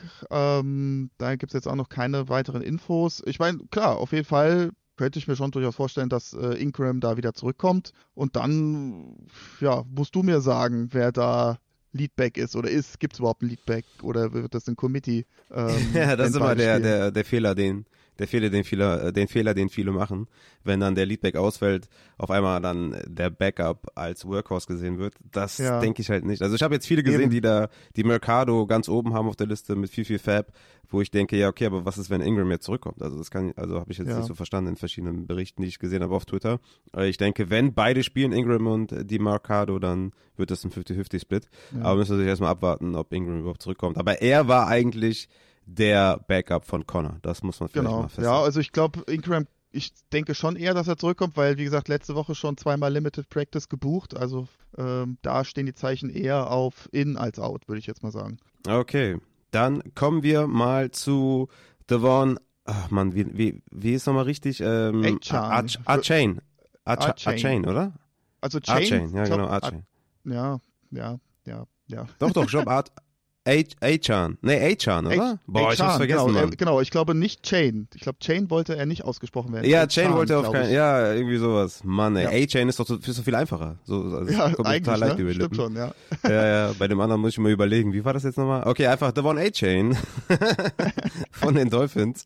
Der kam auch nicht wieder mit seinem Ankle-Sprain, ne? Das ist ja draußen. Nee. Gewesen. Nee, ich, ich habe noch drei Minuten vorher zu meinem äh, besten Kumpel gesagt, ey, wann wollen die eigentlich mal anfangen, ihre Stars so ein bisschen rauszunehmen? Und äh, zack, bumm, ja, war er verletzt, leider Gottes, äh, ist der Gegner ihm von hinten über den Fuß gerollt, sah leider tatsächlich so nach einem klassischen High-Ankle-Sprain aus. Äh, das wäre mm. natürlich nicht so mm. nice, wenn er da äh, plus minus drei Wochen ausfällt. Ähm, auch da gibt es leider jetzt noch kein Update, äh, wie schlimm es sein soll, aber auch da glaube ich wirklich, dass wir da Normalfall zwei Wochen, wenn es jetzt wenn es wirklich ein High-Ankle-Sprain sein sollte, ihn schon da mindestens zwei Wochen nicht sehen werden, leider Gottes. Okay, das wäre echt schon heavy. Was ist eigentlich mit Jeff Wilson? Also der hat ja auch. Bitte? Was ist mit Jeff Wilson? Der hat ja auch noch gar nicht trainiert bisher, ne? Nee, nee. Der wäre ja eligible to play eigentlich. Ja, aber er wurde bisher noch nicht aktiviert tatsächlich. Er, er ist ja. nicht mehr von IA runter, ja. Nee, nee. Also mhm. Mostert ist immer noch ein Ding tatsächlich. Hätten wir wahrscheinlich so auch nicht gedacht. Er ist auf jeden Fall ein Ding. Also ich habe den ja in verschiedenen Ligen, also da ja. uh, let's go. Ich habe ja auch die ganze Zeit gestartet, hat er nur eine Code-Performance da gegen Buffalo, sonst hat er eigentlich immer gut geliefert. Mhm. Ja, also ich muss ja noch mal reinhören, wie, wie man den ausspricht, aber A-Chan ist, äh, ist natürlich dann bitter, wenn der jetzt erstmal ausfällt zwei Wochen absolut genialer Spieler und ich hatte ja, ich hatte ja getweetet, wie gab es schon mal einen Running Back, der einfach sein College Level auf die NFL äh, transferiert? Ja. Also das habe ich habe ich so noch nie gesehen. Vor allem von jemandem, der eigentlich nicht dafür gebaut ist, in der NFL zu produzieren. Ne? Also auf dem College Level klar, da kannst du produzieren mit dem mit der Größe, mhm. gerade auch an dem College, an dem du warst. Aber wie kann es sein, dass du es einfach komplett auf die ja. NFL äh, translatest? Das ist einfach richtig krass. Ja, echt, Mann, würde mich echt, äh, fände ich echt schade, wenn der ausfällt, weil das macht echt Bock, äh, dem zuzu äh, zuzuschauen. Ja, ja. Dann gehen wir zu Khalil Herbert von den Chicago Bears, der sich ja da am was war's? Äh, Sunday Night. Äh, nee, Thursday genau. Night. Mein Gott. Ja. Ich bin echt ein bisschen, äh, bisschen durch die, äh, durch, unter die Räder gekommen hier. Also, Thursday Night, Khalil Herbert, High Ankle Sprain. Insofern äh, natürlich äh, also ich würde es gerne kombinieren mit Roshan, weil der eine Concussion hat. Und das ja. könnte dann die, eine Türe öffnen für Deontay Foreman. Es sei denn, Roshan hat jetzt halt genug Zeit, von der Concussion rauszukommen, weil, weil sie halt am Donnerstag passiert ist. Also mach mal kurz beide zusammen und sag mal, ob Roshan ja. eine Chance hat zu spielen oder ob wir Deontay Foreman äh, ja auf jeden Fall mal reinknallen können dann nächste Woche. Wenn genau, Herbert und also, Roshan ausfallen. Genau, wir fangen erstmal mit der schlimmeren Verletzung an. Herbert mit einem High Ankle Sprain ohne Gegnerkontakt. Der ist da bei einem Catchversuch Catch. ganz, ganz, ja, bei einem Catchversuch echt, also ganz blöd mit dem, äh, mit dem Stollen irgendwie im Rasen hängen geblieben. Also kein Kunstrasen, ne? Für die Leute, die jetzt wieder sagen, ja, der blöde, der blöde Turf ist dran schuld. Also es war ein Naturrasen. Und ist dann, ja, irgendwie so in die Knie gegangen und ist mit, mit seinem Oberkörper im Endeffekt nach hinten gefallen und ja, der Fuß hing leider im Rasen fest und hat dann ja dieses, diese kleine klassische Rotation äh, mit Überstreckung dann im Knöchel verursacht und ja, im Endeffekt auch hier der ganz klassische High Ankle Sprain Mechanismus und auch da rechne ich ja mit einer Ausfallzeit von plus minus drei Wochen, ähnlich wie bei Barclay und Eckler. Er selbst hat auch gesagt Multiple Weeks. Äh, kann natürlich auch ja. Multiple Weeks sein, so wie bei äh, Montgomery, der dann nach einer Woche wieder zurückkam und alles rasiert hat. äh, der, hat ja auch, der hat ja auch direkt gesagt, hier, ich bin Multiple Weeks out und ja, ähm, das stimmt. Nee, aber da glaube ich das wirklich bei Herbert und bei Johnson, ja, äh, theoretisch gesehen, wenn das so wie, abläuft wie bei äh, Luke Musgrave, dann könnte er theoretisch schon am Donnerstag, spätestens Freitag, das Full Practice verbuchen und ähm, ja, dann active sein. Also theoretisch gesehen sollte das möglich sein. Ob das mhm. dann so sein wird, müssen wir gucken. Aber ich glaube, trotzdem sollte man Dante Foreman auf jeden Fall vom Waiver holen, weil auch ähm, Travis Homer heißt der, glaube ich, ne? Mit Vornamen Travis, ja. Travis, auch, ja. Also mhm. der dritte, der dritte Running Back von den Bears, auch mit Hamstring ausgefallen. Also alle drei Running Backs ausgefallen. Ähm, ja, deswegen. Gut, dass sie noch einen haben an, an der Center. Ja, genau. Und ja, von daher mh, hm, müssen wir mal gucken. Aber es könnte natürlich das äh, Roshan Johnson Game werden, definitiv. Mhm. Ja. Wäre schön. Ich denke, dass, ich denke, dass Foreman in die Rolle von Herbert schlüpft und Roshan mehr oder weniger seine Rolle behält oder ist ah, okay. mehr, noch mehr angleicht von 50-50. Aber da, ja, der der Blazing Game hat er dann da die, die ganzen Carries gesehen, als alle out waren. Ja, mhm. mal schauen, was passiert. Auf jeden Fall mal Roshan im Auge behalten, weil wenn Roshan ausfällt, dann ist Deontay Foreman natürlich ein klarer Starter. Äh, ja. Mal schauen, wie sich das da verhält, aber das nicht den Trugschuss jetzt äh, machen und Deontay Foreman für viel, viel Geld holen, weil ihr denkt, ihr habt ja jetzt da einen Starter am Wochenende. Erstmal abwarten, was mit Roshan passiert. Okay, dann äh, würde ich sagen, haben wir noch einen ganz krassen Fall, beziehungsweise er ist ja nochmal zurückgekommen, hat nochmal kurz einen Touchdown gefangen. Travis Kelsey von den Chiefs, Low Ankle Sprain. Wie siehst du diese Verletzung bei Travis Kelsey? Ja, im allerersten Moment dachte ich, ach du Scheiße, er hat sich die Achillessehne gerissen, weil er einfach auch so, sah so ganz komisch aus, einfach so umgefallen. Und ich, aber er ist dann zum Glück ja auch dann direkt wieder aufgestanden und da war ich dann direkt wieder äh, beruhigt. Ähm, ja, äh, ganz äh, klassischer Low Ankle Sprain. Wobei so ganz klassisch ist er nicht, weil er wirklich komplett äh, zur Seite umgeknickt ist, also nicht so ganz klassisch ja seitlich nach vorne. Äh, wir haben ja drei Außenbänder und ich vermute, dass das seitliche Außenband oder sogar das hintere Außenband, also was sozusagen von äh, ganz hinten, ja, vom, vom Wadenbein Richtung ähm, Wade so, äh, Wade, ja doch, Richtung Wade verläuft. Und ähm, ich denke, dass Kelsey nicht lange ausfallen wird, beziehungsweise gar nicht ausfallen wird. Und von daher, ja, ja, hast ja schon gesagt, er wurde getaped, kam wieder zurück, hat den Touchdown gefangen und ähm, wie auch da bei Mahomes ist halt ein bisschen blöd, dass jetzt das äh, Donnerstagsspiel schon so früh kommt. Aber ja, wie gesagt, mit, mit äh, Schmerzmittel und allem, glaube ich, äh, wird das auf jeden Fall kein Beinbruch für Kelsey im wahrsten Sinne des Wortes. Ja, genau. Ja, das Ding ist ja, du hast halt null Alternativen. Also du kannst ja jetzt nicht Kelsey benchen für irgendeinen Streaming. Tight End. Von daher, ja, spielt ihn und spielt Mahomes. Was willst du machen? Wenn die ausfallen, dann Alternativen suchen, aber sonst hat man quasi auch keine andere Möglichkeit. Okay, mein lieber Matze, dann würde ich sagen, vielen, vielen Dank für dein Kommen. Sehr, sehr informativ auf jeden Fall. Ich werde das dann später bei den Wafer Wires auf jeden Fall berücksichtigen, deine Informationen. Und bedanke mich sehr, dass du wieder dabei warst und freue mich sehr, dass wir beide ja zum Spiel äh, kommen können und dass du dann ja die Liegestütze auspacken musst. Da, da freue ich mich drauf. Junge, ich freue mich auch. Das wird äh, ein Fest. Also wann kann man schon mal Mahomes äh, live im Stadion sehen? Also da freue ich mich schon unfassbar sehr. Und natürlich als Dolphins-Fan sowieso dann sein eigenes Team nochmal dazu zu sehen, ist schon äh, Creme de la Creme, würde ich sagen. Und du freust dich auch auf die Liegestütze. Ja, logisch, logisch. Im logisch. Louisiana. Aber vielleicht vielleicht habe ich mir die Schulter oder so die Brustmuskel äh, angezwickt dann, zufällig an dem Tag. Ja, dann helfen wir dir. Du musst auf, auf jeden Fall legst dich auf den Boden und dann heb ich dich halt hoch oder so, aber. Ja, das Die Liegestütze schon. müssen rein. Nee, ein, ein paar mache ich, ein paar mache ich schon. Sehr, sehr gut. Alles klar. Klar. Dann würde ich sagen, hören wir, oder ich höre dich ja dann, oder hoffentlich schon vorher noch ein bisschen äh, Kontakt, und aber hören auf jeden Fall am Freitag. Freitag, für die Samstag. beziehungsweise für euch samstags, genau. Alles klar. Dann wünsche ich euch auch noch äh, ja, eine gute Woche und äh, macht's gut. Bis Samstag. So, mit den Infos aus dem Injury Report gehen wir dann rein in die Wafer Wire Targets für Woche 6. Und wir starten damit, dass die Packers und Steelers in der Bye Week sich befinden. Wir damit also ein paar fantasy-relevante Spieler ersetzen müssen. Auf Quarterback habe ich für euch Russell Wilson bei den Kansas City Chiefs am Donnerstag. Russell Wilson bisher mit 15, 26, 14, 22 und 18 Fantasy-Punkten. Ihr könnt es mögen oder auch nicht mögen. Er ist ein Streamer gegen Casey. Er hat Sean Payton an der Seite, der ihm bessere Looks gibt. Er hat Judy, er hat Sutton. Russell Wilson ist ein Streamer. Sam Howell gegen die Atlanta Falcons. Sam Howell jetzt mit 92 Dropbacks in zwei Spielen. Ist natürlich auch den Gamescript geschuldet gewesen jeweils.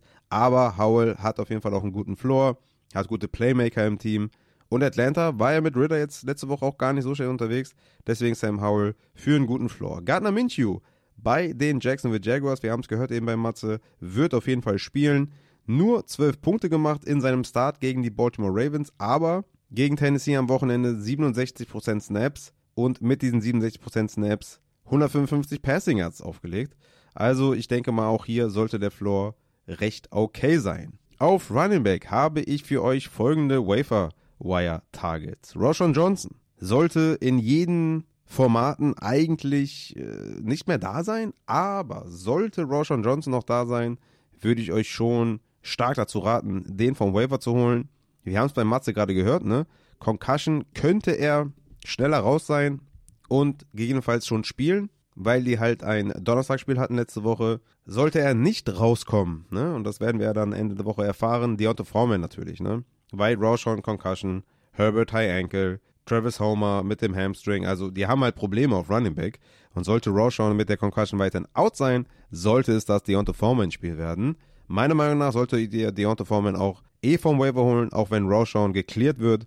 Glaube ich, dass das da eine 1A, 1B Lösung wird, beziehungsweise Deontay Foreman etwas in die Herbert-Rolle schlüpft, Roshan weiterhin da im Pass-Blocking, auf Third Down und so weiter auf dem Platz steht, aber ich glaube, dass Foreman der primäre Rusher sein wird. Von daher Foreman gerne mal holen, aber ich würde auch hier nicht zu hoch ansetzen. Maximal 10% Fab würde ich da ausgeben. Justice Hill von den Baltimore Ravens, wieder mal ein Wafer-Target, 56% Snaps, 12 Opportunities, nimmt man gerne mit. Bei Rückstand natürlich sowieso, aber auch, ja, guter Auftritt auf jeden Fall, explosiv gewesen. 0 bis 5% Fab würde ich hier ausgeben. Chuba Hubbard ist natürlich die Frage, ist er noch da? Ich habe ihn tausendmal genannt. Ihr kennt die ganzen Snaps, ich habe sie runtergebetet auf jeden Fall schon. Sollte er da sein, gerne holen. Sehe ich dann so in so einer Deontay Foreman Range mit 10% Fab. Die Running Backs aus Arizona natürlich, ne? Die Mercado, 100% Snaps, 100% Opportunity, nachdem Connor out war. Keontae Ingram weiterhin mit der Neck Injury. Das könnte echt ein Bye-Week-Füller sein mit die Mercado. Mal schauen, wie, inwiefern Connor verletzt ist, sollte man im Auge behalten. Aber vergesst mit Keontae Ingram nicht, ne? Auf jeden Fall nicht vergessen, den auch vom Waiver zu holen. Ich würde jetzt für die Mercado etwas mehr bieten, weil er die, die Neck-Verletzung halt nicht hat. Keontae Ingram hat sie ja. Aber das könnte auch echt sneaky werden und äh, Keontae Ingram könnte da der Leadback werden, weil er war eigentlich der Handcuff von Connor. Hier würde ich aber auch nicht mehr als 10% jeweils ausgeben für die beiden Runningbacks. Als letzten Runningback habe ich noch Condra Miller, weil Tony Jones entlassen wurde und Condra Miller damit wenigstens mal Handcuff ist von Evan Kamara. Die Usage kam nur in Garbage Time, aber das sollte man auf jeden Fall mal im Auge halten, dass Condra Miller da der Runningback 2 ist. Auf Wide Receiver habe ich einige für euch. Joshua Palmer, sollte man nicht vergessen, falls der gedroppt wurde, gerne aufpicken, ne, mit dem Mike Williams out. Klarer Wide Receiver 2 der Chargers. Tutu Adwell, nicht vergessen, auch er, wenn er gedroppt wurde, vielleicht wegen Cooper Cup. 95% Routes, 14% Target Share, fast einen Catch gehabt zum Touchdown oder zum zweiten Touchdown. Tutu Adwell vom Waiver holen. Rushy Rice, leider ein Dip in den Routes, ne, von 51% auf 47%, jetzt auf 23%. Aber ja, er ist derjenige, der die Touchdowns fängt. 7, 4 und 5 Targets. Er ist wahrscheinlich sogar der beste Running, äh, beste Wide Receiver da in, in, ja, bei den Chiefs. Es ist nicht ultra sexy, den zu holen, aber ich würde ihn trotzdem mal stashen, auch wenn er da einen Dip in den Routes jetzt hatte. Josh Downs, mindestens 80% Routes Run in den letzten drei Spielen. Josh Downs hatte ich jetzt auch schon mehrfach im Injury Report. Ne? Nehmt ihn jetzt halt mal auf oder halt nicht. Ich werde ihn, glaube ich, auch nicht mehr erwähnen, weil es ist wirklich teilweise die Spieler hier doppelt und dreifach jede Woche. KJ Osborne, Justin Jefferson eventuell out, hatte neun Targets gegen die Chiefs. Jetzt kommen die Chicago Bears, das könnte ein Bye-Reflexer sein, KJ Osborne. Robert Woods mit Dell auf dem Injury Report mit der Concussion. Woods hatte sieben Targets, also den könnte man auch als Bye-Week-Flexer bezeichnen. Devonta Parker habe ich noch als eventuellen Wafer-Ad. Juju mit der Concussion. Parker mit acht Targets in zwei Spielen. Ist jetzt nicht sexy, ich weiß. Die Pets auch eine implodierte Offense, aber sie spielen halt gegen Las Vegas jetzt. Devonta Parker könnte ein Bye-Week-Flexer sein, je nachdem, wie stark ihr gebeutelt seid. Oder auch von Verletzungen gebeutelt seid. Am Ende habe ich noch Claypool mit reingepackt. Ne? Ich würde jetzt hier für die ganzen Receiver auch nicht viel ausgeben. Außer für Palmer natürlich, der nicht mehr da sein sollte. Aber sonst insgesamt. Bei Josh Downs vielleicht mal 5 bis 10 Prozent. Rushy Rice 0 bis 5. Tutu Adwell 0 bis 5.